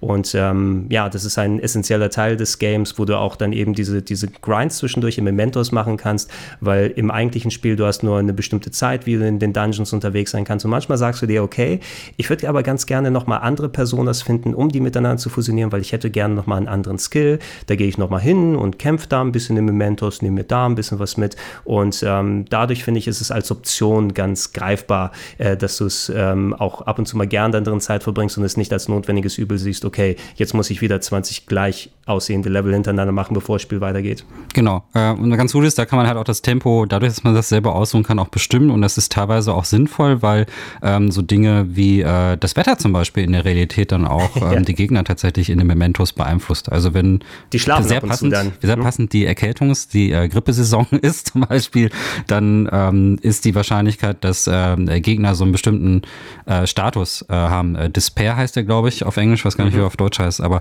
dann sterben sie so nach nach drei oder vier Runden. Ähm, da ist die Chance, dass, dass so etwas passiert zum Beispiel drin, wenn, wenn die Grippesaison ist und auch so Sachen wie, wie Regen oder irgendwie haben dann tatsächlich auch irgendwelche Auswirkungen auf die Mementos. Und da kann man dann sagen, okay, jetzt passiert in der Realität das. Ähm, dann mache ich jetzt vielleicht einen so einen Zufallsdungeon und dann kannst du die Gunst der Stunde nutzen. Exakt, exakt so ist es. Ne? Ähm, ja, ich habe ein bisschen schon die Kämpfe angesprochen und da gibt es auch jede Menge Updates, die mit reingekommen sind. Eine mhm. signifikante mhm. Sache, die hinzugekommen ist, finde ich, ist, was an dem Balancing auch vor allem was ändert. Ähm, du hast zusätzlich zu den Dämonen, zu den Personas, die du einsetzt, kannst natürlich dann auch händisch mit Waffen kämpfen und du hast immer eine Schusswaffe dabei gehabt als Charakter. Mhm. Und ähm, vorher war es so, dass das so ein sehr endliches Gut gewesen ist. Wenn du einmal in den Dungeon gegangen bist, da hattest du eigentlich nur eine Charge mit deiner Pistole und ähm, jeder Gegner, auf den du triffst, der hat bestimmte Abhängigkeiten. Mancher ist gegen Feuerzauber abhängig, andere solltest du am besten Fall nur mit der Faust schlagen und dann kannst du irgendwie Follow-up-Attacken machen. Das ist das sogenannte Press-Turn-System. Die Schwächen der Gegner herausfinden, die gezielt angehen und dann kriegst du mehr Attacken und kannst sozusagen die effizient weghauen. Die Schusswaffen waren dann immer sehr effizient, zum Beispiel gegen fliegende Gegner, aber die waren so schnell leer, die Waffen, dass du immer genau gucken musstest, okay, wie benutze ich das, was muss ich machen? Und jetzt werden die Waffen nach jedem Kampf automatisch aufgeladen und ich habe schon sehr gemerkt, dass dass ich in meinem Gameplay die Waffen viel, viel häufiger einsetze und ähm, dadurch ähm, ganz anders die, die Kämpfe teilweise bestreite. Also es ist nochmal ein anderer Pfeil im Köcher geworden, der aber am Balancing ein bisschen was geändert hat. Ja, weil ich fand die Waffen eh äh, so cool, dass ich mich immer geärgert habe, dass die halt einfach so schnell verbraucht sind, dass die quasi nur sowas wie, also ha, der Joker sind, den du dann irgendwie noch ziehen konntest. Mhm. Und ähm, hier hast du, also dadurch, dass, es erinnert mich jetzt ein bisschen stärker an Resonance of Fate, was ja nur auf äh, Waffen ausgeht, aber ich finde, das hat ja. voll den Reiz in japanischen Rollenspielen, dass man dann wirklich auch auf Distanz kämpfen kann und es sieht einfach stylisch aus. Mhm, mhm. das, das ja, muss man sagen. Und auch generell so viele, viele kleine, viele kleine Verbesserungen auch in den Kämpfen. Also ich habe das Gefühl, dass äh, so diese Schwierigkeitsspitzen, die man teilweise vorher so ein bisschen hatte, dass das jetzt alles total glatt gebügelt ist. Ähm, ich habe auf normal gespielt. Ich weiß nicht, wie das in höheren Schwierigkeitsgraden ist, aber da habe ich nie das Gefühl gehabt, dass ich irgendwie an so einen so einen, so einen, ähm, so einen Skill ähm, an so eine Wand irgendwie komme, dass ich mich jetzt irgendwie höher scalen muss oder so, sondern dass ich, dass ich ganz gut mitwachse, ohne dass das Spiel zu schwer oder zu einfach irgendwie ist. Ja, no normal ist auf jeden Fall auch zu empfehlen. Du kannst ähm, den Schwierigkeitsgrad frei wählen, selbst im Spiel, wenn du angefangen hast, mit Ausnahme des ganz, ganz einfachen Schwierigkeitsgrades. Wenn du dich dafür entschieden hast am Anfang, dann kannst du nicht mehr wechseln, dann wird das Spiel aber auch Pipifax. Ne? Da kannst du die Kämpfe eigentlich vom Anspruch her vergessen. Das machst du dann nur, um die Story zu erleben. Mhm. Und äh, ja, für mein Verständnis ja auch, also ich habe auch nochmal verglichen im Nachhinein, da ist ja tatsächlich auch, selbst bei den Bossen sind da komplett neue Phasen mit dabei und äh, neue Geschichten, die dazugekommen sind.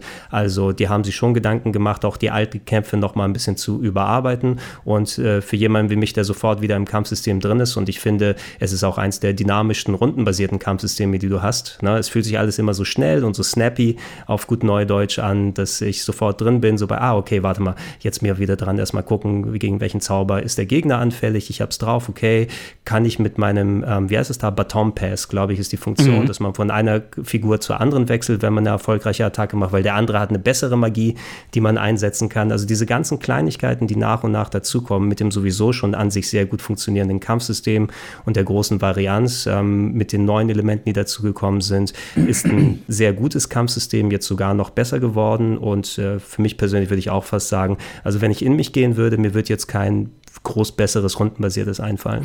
Nee, äh, taktisch gesehen super gut, aber immer noch fair und auch nicht so, dass man, ähm, man weiß immer, was man eigentlich, was für Optionen man immer zur Verfügung hat. Das macht das Spiel echt gut. Also du mhm. hast, ähm, äh, du kannst, musst immer deine Aktion immer ganz gut überlegen, wie es bei einem taktischen Rollenspiel ganz üblich ist. Also man, wie greife ich an, mit welchen Fähigkeiten greife ich an, wann macht es irgendwie Sinn, Sonderfähigkeiten zu zünden und so weiter, welche Party-Member ähm, setze ich da an diesen Stellen irgendwo ein. Und ähm, das ist alles so taktisch und du hast aber immer genug Zeit natürlich zu überlegen. Also es gibt nicht diesen, diesen Zeitdruck natürlich, den man normalerweise in Echtzeitkämpfen hat. Und wir haben ja vorhin Final Fantasy, Final Fantasy 15 jetzt äh, öfter mal angeführt. Das ist so ziemlich genau das Gegenteil. Ja. es ist so ja. ganz exakt das Gegenteil, weil bei 15 kannst du quasi einfach nur Ziele auswählen und alles wird schon irgendwie funktionieren. Und ähm, dann da ist alles sehr, sehr stark auch von dem, äh, von dem Level des Charakters auch irgendwie abhängig. Also wer jetzt irgendwie irgendwie versucht, ähm, mit einem etwas niedrigen Level, einen höheren Level Gegner da anzugehen in 15, der hat sehr wahrscheinlich schlechte Karten. Also das ist nicht so gut gelöst vom, ähm, vom Balancing. Und hier bei Persona 15 äh, kannst, hast du auch eine Chance, selbst wenn Persona 15 wäre schön, ne? Aber Persona 15. Ach Persona so, Entschuldigung, 15, Persona 5. Entschuldigung. Persona 15 ist dann im Jahr 3064 wahrscheinlich. Genau, äh, wenn, wenn wir PlayStation äh, 10 oder Play, so weiter haben. Äh, PlayStation 5 dann haben, wenn sie dann irgendwann mal rauskommt. genau, wenn sie nicht verschoben wird durch den Coronavirus. Ja. Ähm, aber was ich meine ist, du, du hast halt, ähm, du hast halt auch gute Chancen, selbst wenn die Gegner mal ein bisschen stärker irgendwie auch sein sollen. Also du hast immer gut Möglichkeiten, taktisch zu intervenieren. Und ähm, es macht auch Spaß, mit diesen ganzen Skills dann zu arbeiten und dann auch ein bisschen zu hantieren und ein bisschen herum zu präsentieren. Und es ist auch immer so ein bisschen Raum, dass du auch mehrere Lösungseinsätze tatsächlich hast. Also es ist nicht immer nur, es gibt nicht immer nur diese eine Lösung, die immer funktioniert, sondern du kannst auch taktieren mit deinen Party-Membern und mit deinen Fähigkeiten und äh, Kämpfe auf unterschiedliche Warten lösen. Kann man das so sagen? Ja, ich versuche es so zusammenzufassen, dass es nicht, weil das ist so kompliziert, das System eigentlich.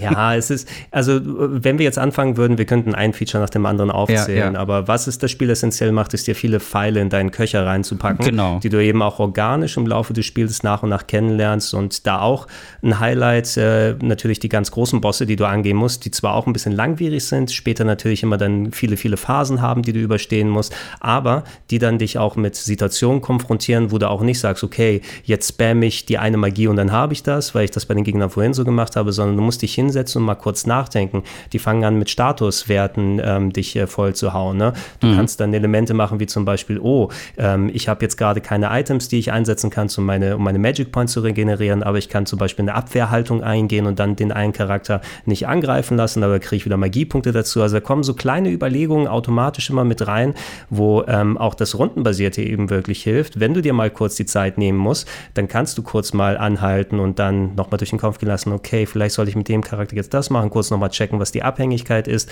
Wenn du aber das Intus hast, dann geht alles so schnell und flocker, äh, locker und flockig von der Hand. Ähm, Finde ich eben, dass das Beste aus beiden Welten hinzukommt. Es ist schön eben zu sehen, dass auch in der äh, modernen Zeit du ein rundenbasiertes Kampfsystem inklusive der Vorteile, aber ohne der Nachteile von dem rundenbasierten System so auf die Beine stellen kannst. Ja, und ähm, jetzt in der Royal-Version sind bei vielen äh, äh Gegnern und Bossen halt auch neue Phasen auch wirklich tatsächlich mit hinzugekommen, die gerade diesen guten Kampfsystem dann nochmal Rechnung tragen und unterstreichen, dass man da taktisch auch vorgehen kann. Also wir hatten vorhin, lass uns das Beispiel mit dem Volleyballlehrer nochmal irgendwie nehmen. Ähm, der hat jetzt dann zum Beispiel äh, zwei Schüler mit dabei, die er ähm, unterdrückt hat in der echten Welt und die, das sind zusätzliche Bossphasen, die mit dazukommen. Also die tauchen mhm. da wirklich dann in seinem Bosskampf so als zusätzliche Phase mit auf ähm, und die beiden und, und führen so ihre eigenen Angriffe aus und das äh, fordert von dir natürlich dann auch eine andere Taktik und so weiter. Und was cool ist für Leute, die das halt vorher schon gespielt haben, weil die haben dann so, ah, cool, das ist nochmal erweitert und das ist dann auch spannend. Gameplaymäßig ist das spannend, diese Kleinigkeiten und diese Neuerungen dann auch zu entdecken. Und das ist dann tatsächlich, das macht den Bosskampf wirklich auch besser. Also nicht mehr so monoton, sondern da ist jetzt mehr Abwechslung auch tatsächlich drin, auch visuell. Ja, das, das Zocken jetzt von Persona 5 Royal hat mich wieder daran erinnert, eben wie sehr mir der Part an dem Spiel Spaß gemacht hat und mit den Erweiterungen, die jetzt da sind. Also ich wollte eben nur kurz reinschauen, damit wir den Podcast hier machen können, weil natürlich schon viel weiter reingespielt, also nicht so ein bisschen in, auf Event schon zocken konnte.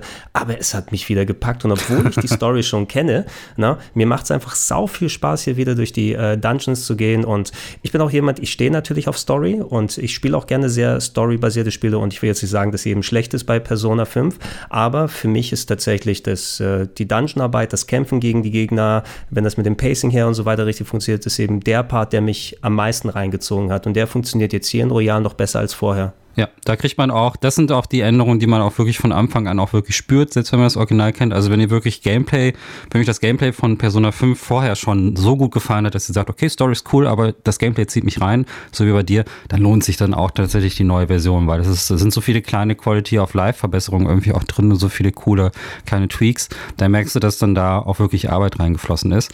Ja. Ähm, über eine Sache haben wir noch gar nicht gesprochen, über den Velvet Room äh, mhm. den ich immer so ein bisschen als den David Lynch-Ruhm bezeichne. Heieiei, ja. Da sitzt ja, ein Gnom, der so ein bisschen aussieht wie in Despicable Me. Ähm, ich unverbesserlich, so sieht er aus. Der heißt auch Igor. Ähm, der hat mich ein bisschen überrascht beim ersten Mal.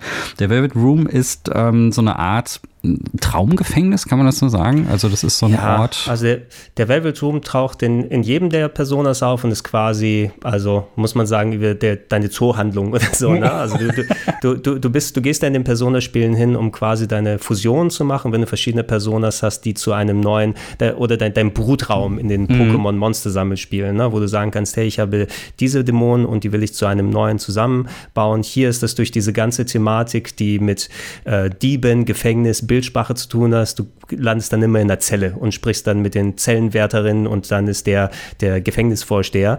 Und das finde ich auch so, also ich weiß, ich denke mal, die wollten wieder so ein, ein bisschen so eine Art pseudo-cooles visuelles Ding dann hinkriegen, ne? aber du, du richtest ja quasi deine Personas hin, um sie miteinander zu fusionieren. Du packst die in Köpfe in eine Guillotine beispielsweise und dann werden sie zu einer neuen verwoben, wie bei Persona 3, wo du dir eine Pistole an den Kopf hältst, um damit den Kämpfen anzufangen mhm. und deine Personas zu aktivieren. Also ein bisschen so edgy Bildsprache können sie sich nicht verkneifen, aber im Grunde ähm, gehst du dahin natürlich, um eine der Grundfunktionen des Spiels zu machen und ähm, das kannst du dann immer dir an bestimmten Stellen entweder im normalen Tagesablauf gibt es so blaue Türen, wo du rein kannst oder am Anfang der Dungeons kannst du meistens immer hin, ähm, kurz mal raus und sagen, hey, ich bin gerade aufgelevelt, ich habe neue Personen dazu bekommen, vielleicht kriege ich eine neue Durchfusion hin, die mir eine coole Fähigkeit gibt, wo Boni mit eingezahlt werden, wenn man die sozialen, äh, die sozialen Verbindungen im normalen Leben sozusagen dann hochgelevelt hat. Da gibt es nämlich auch mehr Experience beim Verknüpfen der Person, beim Züchten. Also das ist ein Element, was bei allen da gewesen ist und wo du auch hier wieder viel Zeit verbringen kannst, weil das schon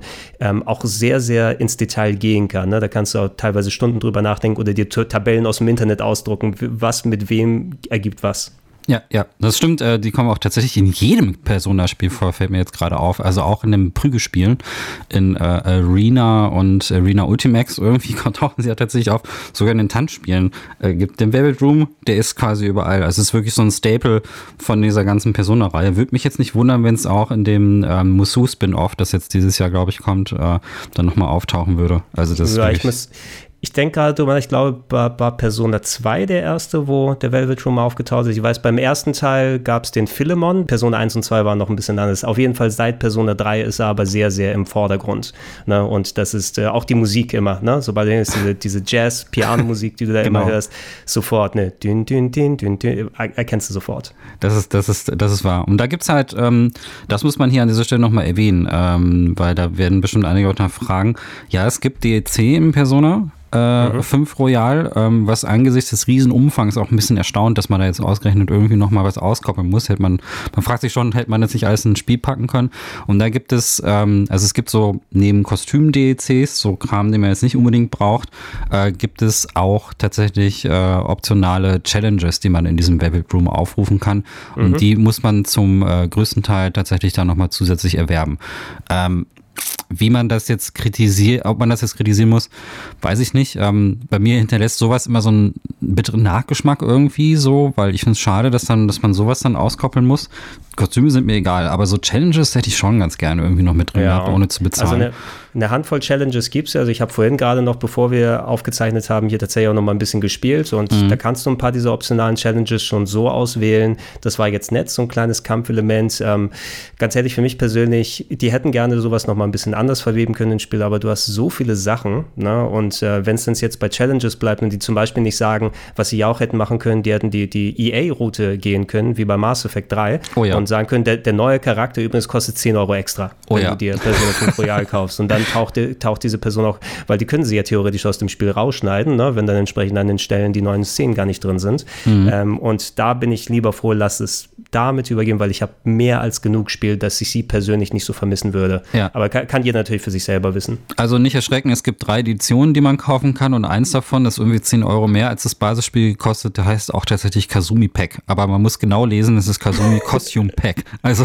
okay, ja, es geht Weil Kazumi, Kazumi Costume Pack bei Dead Roll Life heißt, ich kann äh, eine Kollektion an Bikinis mir holen. genau. Oder, oder die Frisur ändern oder so. Kannst du, zehn, kannst du zehnmal die Frisur wechseln, dann hast du das DLC-Kontingent aufgebraucht. Ah, ähm. Ich, ich, ich, gerade, ich gucke gerade in mein Regal, da habe ich natürlich die, die große Ultimate Edition vom normalen Persona 5 drin, die auch sauteuer gewesen ist. Mhm. Jetzt, jetzt habe ich nur die Download-Fassung vom neuen. Ich weiß nicht, ob ich mir dann nochmal so eine Special Edition holen würde. Ja, Gerade also, wenn man weiß, dass immer wieder neue Versionen rauskommen. Ich glaube, ne, mir würde jetzt auch die normale reichen, einfach weil ich glaube, da gibt es auch nichts. Ich denke, digital ist digital und die Inhalte werden jetzt nie irgendwie irgendwie auf dem, auf den Speichermedium drauf ist. Also JRPG-Fans, muss man auch sagen, sind einfach Leute, die einfach gerne alles so auf der Disk und wirklich dann ne, so in einem Paket und irgendwie haben. Deswegen ist sowas irgendwie immer so, ah, weiß ich nicht, hätte gerne, gerne diese Changes drin. Aber man muss auf faire Weise sagen, das ist optionaler Kram. Also wer jetzt ein mega Kazumi-Fan ist und die Kostüme alle braucht, der kann sich das Ding dann halt auch nochmal kaufen. Es gibt irgendwie so ein Gesamtpaket für, äh, ich glaube, 100 Euro knapp für 99, wo dann wirklich auch alle DCs drin sind. Ja, gut. Ja, weißt du, also ich finde es ungeil, aber äh, man muss auf fairerweise sagen, das Spiel ist riesig und man braucht den Kram eigentlich auch nicht. Also äh, ja, warte, warte vielleicht ein bisschen ab, wenn ihr dann wirklich an der Stelle kommt, wo ihr sagt, ach, dieser DLC, das wäre ja voll geil, dann kann ich jetzt nämlich noch ein bisschen länger spielen. Eventuell ist er dann schon irgendwie äh, runtergesetzt im PlayStation Network. Wenn, 100, wenn 120 Stunden nicht genug sind, dann, äh, dann, dann kommt man an den Punkt, wo man vielleicht noch den DC runterlädt. Wahrscheinlich ja. rechnen sie. Äh, ein, eine Sache möchte ich über die Länge nochmal kurz reinwerfen. Mhm. Also 120 Stunden war für mich die Länge vom Originalspiel. So viel habe ich gebraucht, bis ich zum Ende komme. Und meist liegt er so bei 100 bis 120 Stunden, wie die Leute durchschnittlich gespielt haben, wenn sie jetzt nicht ähm, zu sehr durchgerusht sind, in Anführungsstrichen, also sich Zeit genommen haben für viele Sachen bis in dem Bereich. Was von den Entwicklern ja eigentlich versprochen wurde, und das wurde immer häufig erwähnt, wenn es dann im Talk um die Spiele ging, ey, wir haben Persona 5 Royal ein bisschen gestreamlined. Na, das heißt, dass du ähm, manche Sachen, dass die nicht so lang gezogen sind, in Anführungsstrichen, wie im Originalspiel, dass du eventuell schneller durch die Dungeons kommst und so weiter und so fort. Das Gefühl, ehrlich gesagt, hatte ich jetzt nicht. Ne? Ja. Wenn ich, als ich gespielt habe, sondern es sind ja Additionen hier mit dabei. Das Einzige, was ich sagen würde, was eventuell schneller funktioniert, du hast ja jetzt in den Dungeons ähm, äh, so drei optionale Items, die du finden kannst, so Schädel, die verteilt wurden in versteckten Räumen. Und was die machen, ist, dass die dir deine Magic Points ein bisschen auffüllen. Und das war oft einer der Gründe, warum man im Hauptspiel im Originalen damals die Dungeons verlassen hat. Man könnte theoretisch immer mit, seinen, mit seiner Party weiter, man findet immer Safe-Räume und so, aber wenn einmal meine Magic Points fertig sind, dann bin ich natürlich ein bisschen aufgeschmissen und ich will nichts in teure Items investieren. Dann gehe ich raus, mache ein paar Tage was anderes und gehe wieder in den Dungeon rein. Hier kannst du theoretisch durch diese Schädel dann länger im Dungeon verweilen und so ein bisschen weniger Leerlauf haben. Das hat sich für mich überhaupt nicht nicht anders geäußert, sondern ich habe mindestens genauso viel Zeit im Dungeon verbraucht und bin trotzdem rausgegangen, weil ich storymäßig wieder raus musste. Ich würde eben sagen, es ist nicht äh, mehr Spiel im gleichen Zeitraum, sondern da packe ruhig nochmal 30 bis 40 Stunden drauf, 150, 160 Stunden. Ja, also das dritte Semester ist so ungefähr so 25, 30 Stunden nochmal an Spielzeit ja. irgendwie wert. Mhm. Ne? Also da kommt nochmal ein dicker Block dazu. Und das Streamline, also mh, hm, da habe ich auch überlegt, was sie damit meinen. Also ich glaube, es sind erstmal viele Ladezeiten auch äh, mit gemeint, weil ähm, ja. Ja, vielleicht ausgehend von der PS3-Version auch. Ne? Also das ist, vielleicht muss man das so sehen, vielleicht dauert es da wirklich recht lange, bis man die Orte wechselt. Hier geht das auf der PS4 so zack, du bist quasi sofort da. Man sieht, man merkt irgendwie nicht so richtig viel von diesen Ladescreens. Die gibt es zwar, aber es ist... Spielst du auf einer Pro oder auf einer normalen? Auf einer Pro spiele ich, ja. Auf einer Pro. Also ich, ich habe keine Pro bei mir hier stehen, weil es sich für mich nie gelohnt hat. Also ich spiele mhm. am 4K-Fernseher mit einer normalen PS4. Ähm, sieht genauso aus. Ich habe jetzt nicht die Ladezeit nochmal verglichen, habe das eh von der Festplatte gespielt. Es hat sich zumindest nicht länger angefühlt. Also es kann durchaus sein, dass da ein bisschen eingespart wird. Schade aber, dass das Atlus nichts äh, außerhalb von der PS4 die Persona-Sachen rausbringt. Es gibt immer nur PS4 oder PS3-Versionen, ne? Ja. Also Warum? Äh, das ist dann, wie nennt man so schön, Portbagging oder sowas. Aber das, das äh, inoffizielle Story-Sequel, Persona 5 Scramble, kommt ja für die Switch heraus oder ist in Japan schon rausgekommen. Das ist ja dieses Dynasty Warrior Spin-off im Persona-Kleid, aber mhm. es ist tatsächlich auch eine storymäßige Fortführung von Persona. Und ähm, das läuft schon recht vernünftig auf der Switch. Also Persona 5 Royal auf der Switch wäre für mich so das Verkaufsargument gewesen. Ne? Ich spiele zwar auch ja. gerne auf der PS4 am Fernseher durch, aber alleine wie viel Zeit ich mit der Switch gerne unterwegs verbringe und da Rollenspiele spiele. Ich habe hier nochmal meine 30, 40 Stunden in äh, Tokyo Mirage Sessions reingepackt, oh, oh, ne, ja, was ich auf ja, der Wii U ja. vorher gar nicht angefasst habe. Das wäre ideal gewesen, gewesen, das auf der Switch zu haben. Warum nur auf der PS4, verstehe ich nicht. Das verstehe ich auch nicht. Also vor allen Dingen, weil das, gerade Rollenspiele sind ja auch perfekt. Ähm, also manchmal will man gar nicht vor diesen riesen Fernseher aussitzen. Also selbst wenn du nicht unterwegs bist, manchmal will man sich einfach nur in seinen, ähm, weiß nicht, auf seinen Sitzsack irgendwie lümmeln und da so ein bisschen mit der Switch spielen spielen irgendwie, ne? Es muss nicht immer dieser riesen Bildschirm sein. Und da, also ich spiele sp viele Switch-Spiele auch tatsächlich irgendwie einfach nur so auf der Couch, wenn ich mich nicht gerade mit einem riesengroßen Fernseher irgendwie überrumpeln möchte. So, das mhm. erfordert eine gewisse, ist so eine andere Körperhaltung, eine andere Aufmerksamkeit, die so ein Fernseher von dir verlangt. Ne? Man ja. sitzt dann so davor. Und das, das allein für sowas finde ich eine Switch einfach extrem cool, auch mal so kurze Sessions zu machen. Und da, da würden diese Dungeons auch sehr viel mehr Sinn machen. Also wenn man jetzt irgendwie Angst hat, okay, im Zug kann ich auch unterbrochen werden und vielleicht ähm, das ist dann irgendwie gerade mitten in so einer Sequenz und so, aber da sind gerade da sind die Mementos doch total geil. Da kann man dann irgendwie ein bisschen grinden, ein bisschen aufrüsten und so weiter und so fort und dann sagen, okay, äh, jetzt ist die Fahrt vorbei, jetzt gehe ich raus. Und das dafür wäre das irgendwie perfekt gemacht. Ich verstehe es nicht. Dieses Portbagging nervt mich auch. Und ich glaube auch, dass viele Leute, selbst das Xbox-Publikum, da gibt es ja auch von Namco Bandai ein ja. paar Rollenspiele und ich glaube nicht, dass die so schlecht laufen. Also ich glaube, dass Leute schon Bock haben, tatsächlich auch Rollenspiele äh, zu spielen, auch auf der Xbox irgendwie. Also ja, und auch auch der, auch der PC eine Steam-Version wäre eigentlich mhm. sowieso der Hammer von den ganzen Sachen. Ähm, Monster Hunter ist jetzt nicht das äh, ideale Beispiel, weil es nicht exakt das gleiche Spiel ist, aber Monster Hunter haben sie sich so lange gewehrt, eine PC-Version rauszubringen und dann bringen sie eine PC-Fassung von Monster Hunter World raus und auf einmal verkauft sich 10 Millionen Mal oder ja. sowas, ne? Weil einfach das Publikum so hungrig drauf gewesen ist, ne? Und Atlus, die sind immer, also die, die, die, die wirken da nicht so fanfreundlich in der Richtung. Nicht nur, dass sie solche Versionen rausnehmen, weil die haben, glaube ich, auch viel Angst vor Raubkopien. Ne? Die sind ja auch einige mhm. der wenigen, die zum Beispiel ähm, einen Ländercode bei PS3-Spielen reingetan haben, falls du dich erinnerst. Ne? Diese Persona ja. 3 ähm, Arena, ne? oder wie hieß es? Also die, die Fighting Games. Mhm. Das war ja eins der wenigen Spiele, weil das hängt vom Hersteller mal ab, ob da ein Ländercode auf dem Spiel da ist. Das einzige Spiel, was du nicht als Import spielen kannst, ne? Ähm, wo du nicht eine andere Version mitnehmen kannst, weil die Japaner hätten ja so, sonst die günstigere Version aus dem Westen importieren können. Ja, das, das ist ich, ist dann immer so Atlos im, im Sinne, die, die sind dann zu besitzergreifend fast schon mit den Sachen. Ja, die haben richtig, Ge richtig Angst, ne? Also das, das Gib mir eine Steam-Version, ich gebe da gern Geld für aus. Ja, ja, klar. Echt, ich verstehe es auch nicht. Also es ist irgendwie, ähm, haben Sie da irgendwie mal auch schlechte Erfahrungen gemacht? Weißt du, hast du da Hintergrundwissen? Also weißt du, haben die mal irgendwann richtig Geld verloren wegen sowas oder ist es einfach eine Firmenpolitik? Ja, ich, ich denke, das, ist, das, das hängt viel damit zusammen. Also nicht, dass ich da konkrete Erfahrungen gemacht habe, aber wenn du es mal auf so ähm, ehemals kleinere ähm, Nischenhersteller dann, dann mal umschlägst. Atlus in dem Fall, bevor sie von Sega aufgekauft wurden, jetzt steckt natürlich eine größere Firma dahinter, mhm. aber auf äh, Falcom, die die Ease-Spiele beispielsweise machen oder die, die ähm, Trails in the Sky, diese ganzen Legend of Heroes Geschichten, die sind immer so, dass äh, wenn ein Spiel sich von denen nicht gut verkauft oder wenn sie nicht die entsprechende Menge absetzen, dann kann das fast den Ruin der Firma bedeuten. Und die sind dann, glaube ich, eher doppelt, dreifach und zehnfach vorsichtig und konservativ, was sowas angeht. Mhm. Und wer weiß, vielleicht hat es bei Persona auch irgendwann mal eine offizielle äh, Vereinbarung mit Sony gegeben, okay, wir bringen alles nur auf PS2, auf PS3, auf Vita und so weiter raus und nicht auf anderen Plattformen.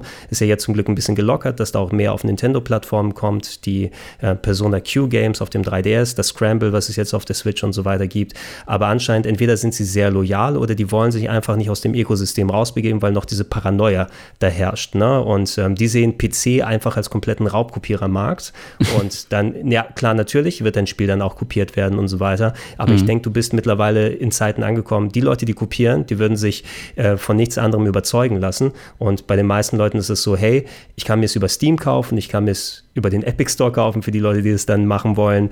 Aber die Bequemlichkeit und die Möglichkeit, es offiziell zu haben, ohne dich zu stressen, ist einfach so viel Mehrwert und äh, der PC befreit bei so vielen Sachen. Ich bin sehr froh, dass die Yakuza-Spiele zum Beispiel zum großen ja. Teil mittlerweile da sind und nicht mehr in meinem PS3-Gefängnis abhängen. Ja, ja und vor allem auch Xbox, ne? Also Zero kommt jetzt und auch auf der Xbox. Xbox. Ja. ja, und das ist doch super. Also ich meine, je mehr Leute das spielen können, desto, desto ich, also die Logik ist doch, je mehr Plattformen ich bediene, desto mehr äh, größeres Publikum äh, erreiche ich damit doch auch. Ne? Und wie viele Leute ähm, auch einfach Bock haben, dann irgendwie äh, Titel zu spielen, die sie vielleicht aufgrund einer, Pla also manche kaufen sich ja tatsächlich auch nur eine einzelne Konsole, die sind ja nicht so verrückt wie wir oder aus beruflichen Gründen viele kaufen, sondern die holen sich ja wirklich ein, die sagen, okay, ich brauche ein Spielgerät bei mir zu Hause, ich habe vielleicht einfach nicht mehr Platz oder ich will nicht mehr Geld dafür ausgeben und so. Aber dann je mehr Plattformen man bedient, desto größer ist die Chance auch, dass sie das entdecken und sagen, cool. Ähm, also ich finde den Move jetzt bei Yakuza einfach ideal und warum PC-Spiele aus, äh, ausgrenzen irgendwo. Ähm, ja, in, japanische Rollenspiele laufen da auch nicht so schlecht. Final Fantasy 15 gibt es auch für den PC. Ja, eben. Also, also und äh, in den letzten Jahren ist äh, vor allem der PC durch Steam so import- und Japan-freundlich gewesen. Was da an Visual Novels, an Japano-RPGs, mhm. an Strategiespielen für ra rauskommt, also ähm, das gab es nicht mal zu den guten Super Nintendo und Mega Drive-Zeiten importtechnisch. Ne? Also da findest du ja mittlerweile fast alles auch auf dem PC, außer die Atlus-Geschichten. Ne? Die sind dann so der, das, der große blinde Fleck, der da noch fehlt. Und ich würde hoffen, dass die in Zukunft einfach mal ein bisschen offener sind oder dass die Sega mit ins Boot holen holen, weil die werden vielleicht nochmal ein paar Leute abstellen können, die sich um den Port kümmern, sodass nicht das bei dem kleinen Team von Atlus hängen bleibt, ne, die sich um die Hauptspiele dann kümmern müssen. Aber irgendwie wird es doch möglich sein, dass man nicht nur eine PS4 dann braucht. Das glaube ich auch. Da hätte man wirklich was machen können. Ähm, Okay, weil ich überlege gerade noch kurz wegen dem Streamline, wollte ich nur kurz ergänzen. Hattest du ähm, das Gefühl, dass bei den Bosskämpfen eventuell oder generell bei den Kämpfen das ein bisschen schneller ging? Oder ist das jetzt nur bloß oh. mein Eindruck? Ich hatte das Gefühl, dass da ein paar, also vielleicht ein Angriff, eine Runde ab und zu mal weggefallen ist. Oh, es, es kann sein, es wurde ja nochmal rebalanced, wie viele Hitpoints die Gegner haben mhm. oder gegen was sie anfällig sind. Wenn, dann habe ich das unterbewusst wahrgenommen. Ich, es kam für mich das meiste recht fix vor. Ich habe jetzt eben noch nicht so viele der großen Bosse gemacht, dass ich nicht sagen kann, okay, jetzt sind nochmal eine Phase weggefallen oder eine dazugekommen und so fühlt es sich dann nochmal anders an. Aber im normalen äh, Kampfablauf alleine hat sich alles schön dynamisch angefühlt. Ich hatte sogar ähm, ein bisschen Vorteile, fand ich, dass du jetzt ähm, ähm, redseligere Morgana hast. Wobei mhm. es, ich krieg's mal es ist ein Er, oder? Morgana ist ein mm. Kerl. Ne? Ich, ich denke immer, Morgana ist äh, weiblich, auch von der Stimme her aus, aber.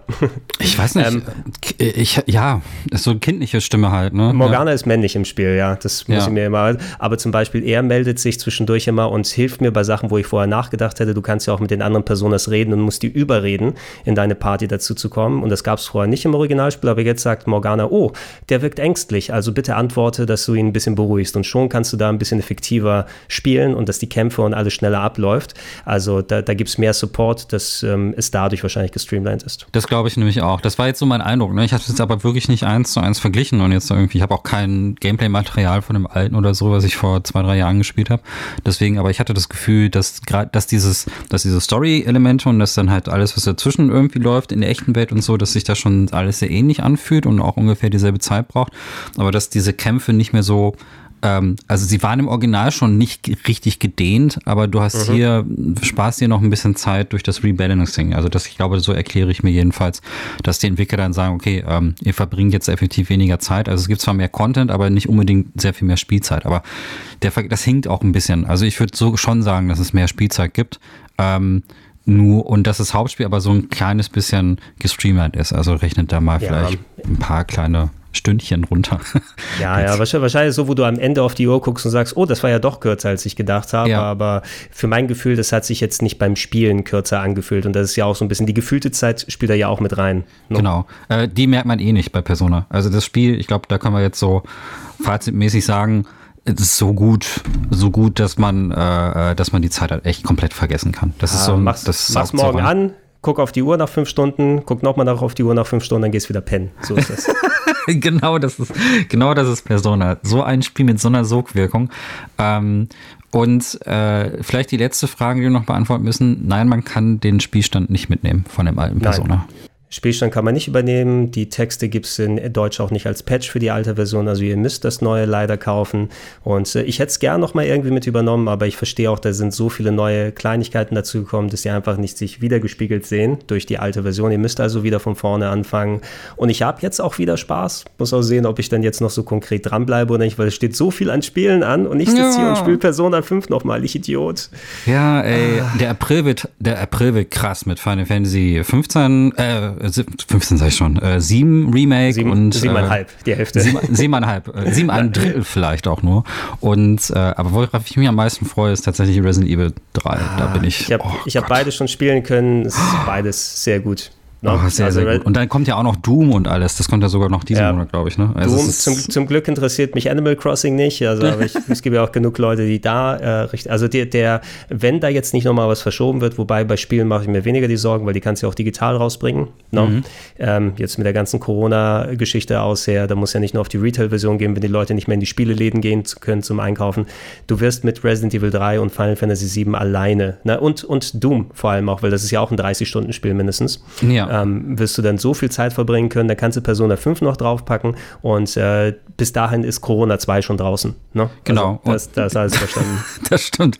Und ähm, um dem noch ein bisschen zu helfen, falls die Leute dann irgendwie tatsächlich alle Spiele durchgespielt haben, können sie ja auch auf deinem Videokanal eine Menge Content äh, tatsächlich auch noch entdecken. Ähm, sag noch mal kurz, äh, wo findet man dich? Äh, wo, was, was, kann, was machst du so? Exakt, genau. Die Leute, die das jetzt schön als Podcast hören. Ähm, ich äh, bin nicht nur unter anderem bei äh, vielen Online-Formaten wie Rocket Beans TV mit dabei, sondern ich mache seit 20 plus Jahren selber Rollenspiel-Content, hauptsächlich im Internet, wobei da noch viel mehr stattfindet. Jetzt momentan äh, prädominant äh, auf YouTube unter rpgheaven.de findet man meinen YouTube-Kanal und da mache ich sehr viel von Review-Videos, Let's Plays und so weiter und so fort. Und ich beschäftige mich auch sehr ähm, dann intensiv jetzt mit, mit dem Rollenspiel-Genre, speziell von der japanischen Art aus sehr und schaue da gerne vorbei, da gibt es immer regelmäßig was, plus äh, natürlich auch, wenn es passt, dann in, in Podcast-Geschichten aus sehr, da mache ich zum, unter anderem zum Beispiel den Plauschangriff bei Rocket Beans oder den mhm. Gedankensprung, dann ähm, kann man auch alles dann finden, entweder auf rpgheaven.de oder auf plauschangriff.de, ist alles versammelt ja. bei mir. Und äh, nicht unwichtig, dich kann man, äh, wenn äh, euch die Arbeit von Gregor gefällt, dann könnt ihr ihn auch auf Patreon unterstützen. Da sollte man vielleicht auch nochmal darauf hinweisen.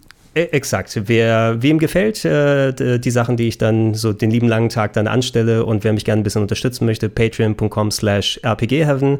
Einmal gerne draufgehen, wenn ihr was übrig habt und äh, gerne mich unter supporten wollt, dass ich mehr Videos, mehr Podcasts, mehr solche Sachen mir erlauben kann, dann macht's gerne. Aber ansonsten bin ich auch froh, wenn ihr vorbeischaut und die Sachen konsumiert, anguckt und äh, mitmacht. Das würde mich auch freuen.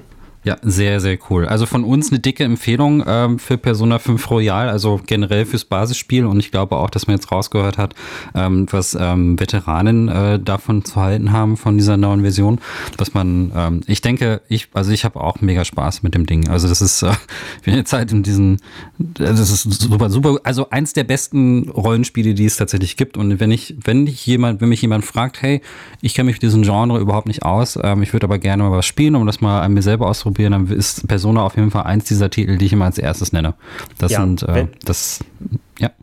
Ja, wenn, wenn du das normale Persona 5 gespielt hast, wird dich aber Persona 5 Royal nicht davon überzeugen, dass da jetzt nochmal viel neu und anders ist. Es ist viel neu und anders, allerdings fundamental bleibt es das gleiche Spiel und mhm. die Charaktere werden nicht neu gezeichnet oder sowas, sondern du musst schon darauf äh, abfahren. Ähm, ich selbst habe vor einiger Zeit auch ähm, mal ein, eine sehr persönlich gefärbte, aber eine Top 101 der Rollenspiele gemacht und da ist Persona 5 auch der am höchsten platzierte, platzierte Persona-Titel, weil er mich einfach so geflasht hat und ich finde, das ist die Persona-Formel ähm, vom Spielerischen her, wie es verbaut ist, wie von der Abwechslung das funktioniert, einfach bisher auf die Spitze getrieben. Ich bin sehr gespannt darauf, wenn irgendwann mal in zehn Jahren Persona 6 angekündigt wird, was sie sich da als Neues ausdenken. Äh, welche Farbe glaubst du ist dann bei Persona die hauptsächliche bei Persona 6? Ne? Ja, bei, bei 3 war es blau, bei 4 war es gelb, bei 5 war es rot. Ist jetzt mhm. Zeit für grün? Ist grün angesagt? Boah, kann man das überhaupt mit grün? Frage ich mich jetzt. Ich weiß grade. es nicht. So, so ein grünes Persona 6 wäre ein bisschen komisch. Vielleicht, ich denke da so an Violett gerade im Moment. Ich, auch eine Art Neonfarbe tatsächlich. Auch irgendwie so, oder so eine, so eine Zwischenfarbe, glaube ich auch. Also keine Primärfarbe, so jetzt über Persona äh, bisher, sondern schon tatsächlich irgendwie, hm, Vielleicht sogar rosa tatsächlich, könnte ich mir vorstellen. Oh, Violett, rosa. rosa, so, ja. Irgendwie diese, also irgendwas, womit wir gar nicht rechnen. Das ist nämlich oft so bei, so, bei Was hatten wir? wir? Wir hatten bisher Gefängnis, also Rot und Gefängnis war Teil 5. Was mhm. wir, bei 4 hatten wir Serienkiller und Gelb. Ja. Und was war bei Teil 3? Bei Teil 3 war es dieser Monsterturm und Blau.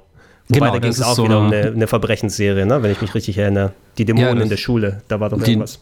Ja, so, so blau-grau war auch da hauptsächlich so diese Farbgebung, alles sehr, sehr düster. Und davor, ähm, da hatten sie so. noch nicht so richtig diese definierte Farbe, ne? Das war eher. Also ich, ich, ich sag mal, es wird, okay, rosa, da ähm, schlage ich drauf ein und dann ist es rosa und Terrorismus. Oh, ja? Oh, Da, muss, da musst du, die Schüler laufen dann, damit sie die Personas aktivieren, mit einem Bombengürtel in die Bank und müssen sie sprengen. Aber eigentlich oh, aktivieren sie ihre Persona damit nur. Oh, dieses, dieses Spiel wird, glaube ich, nicht so schnell erscheinen.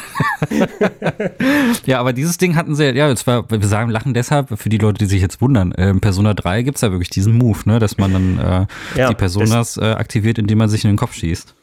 Also ganz genau, in, in Zeiten, wo natürlich noch mal ein bisschen sensibler mit dem Thema mittlerweile endlich umgegangen wird, äh, mit Suizid und anderen Geschichten. Und dann kommt Persona 3, ja, um, das, um, um meine Persona zu aktivieren, um Gegner zu bekämpfen, nehme ich meine Cyberpistole und schieße mir in den Kopf. Boom. Ja, ähm, also sieht, es ist sieht cool aus, ne? Ja, ist kein richtiger Schuss, also es ist jetzt kein richtiger nee. Kopfschuss, aber es sind, sind, sind dann so stilisierte Splitter, die in die Luft gehen. Trotzdem ist das Bild natürlich da. Und äh, das war auch seinerzeit schon, als es rauskam, damals äh, ziemlich umstritten. Also da haben viele gesagt, muss man das denn so darstellen?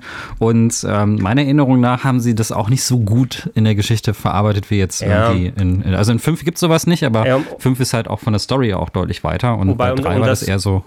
Um das mal abzuschließen, aber es ist nochmal ein guter Punkt, den du da erwähnst. Ähm, nicht alles ist geil an den Persona-Spielen, gerade Storytelling-technisch, weil die natürlich alles sehr von der japanischen und persönlichen Seite aus betrachten. Und auch an Persona 5 gibt es ja noch ein paar Elemente. Ich, soweit ich mhm. mitbekommen habe, ist es ja auch bei der Royal-Version nicht viel anders, die zum Beispiel sehr stereotyp mit äh, homosexuellen Charakteren umgehen, die ich nicht so prall gefunden habe im normalen Persona 5, was ein kleiner Part war, der nicht so eins also so als, als Throwaway-Gag. Aber solche Sachen, da haben sie es noch nicht so richtig das, das Fingerspitzengefühl drauf drauf ne, ja, bei den Japanern.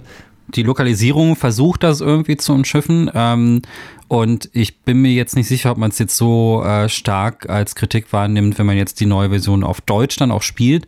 Mhm. Es ist aber, wenn du es kennst, weißt du, es ist da und dann liest es auch raus. Und ähm, ich finde da, also das ist halt auch äh, für einige schlechte äh, PR tatsächlich auch bei, ähm, bei Persona 5 auch gesorgt und für berechtigte Kritik auch tatsächlich, dass nicht sehr gut Absolut. umgegangen wird.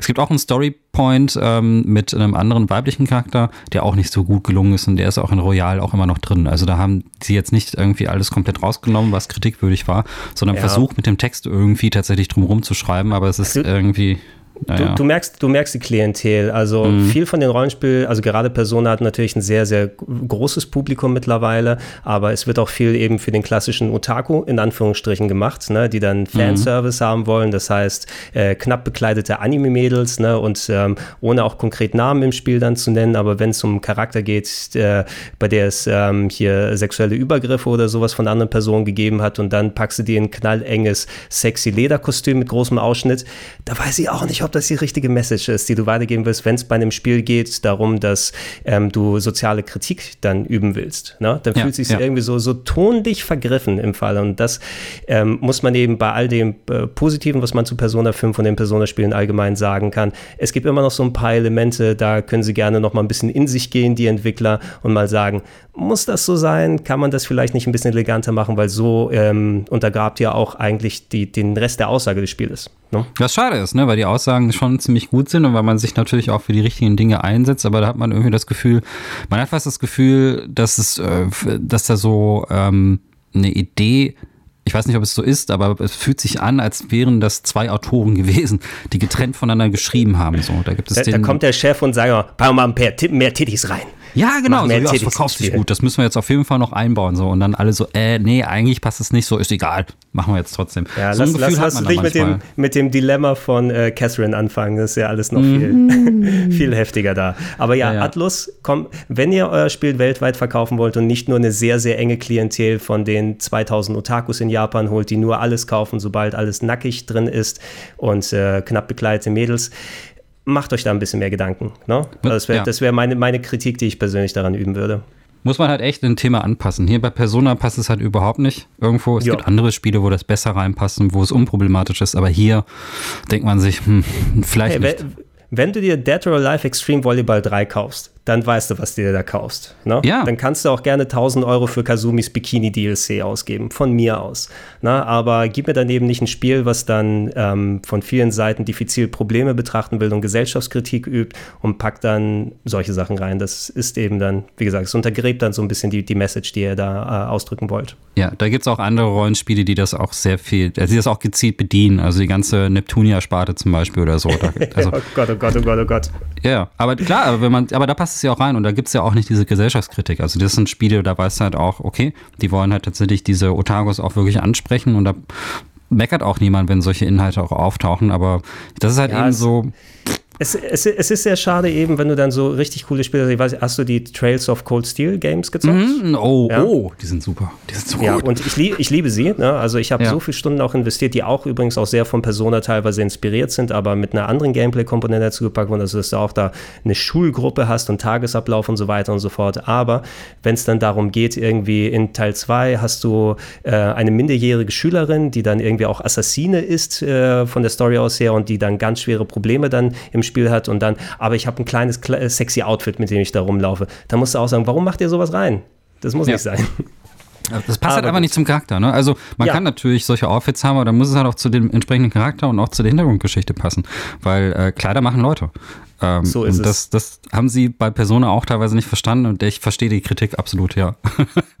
Gut, das äh, aber nochmal als Punkt hier am Ende reingeworfen. Ansonsten, ey, ich mag Persona 5 sehr und trotz der Problemchen, die hier und da sind ähm, und trotz des Pacings und der Länge, ich habe die Zeit nicht absolut nicht bereut, die ich mit dem Original verbracht habe und ich sehe mich jetzt schon, ich werde nochmal die 150 Stunden spielen.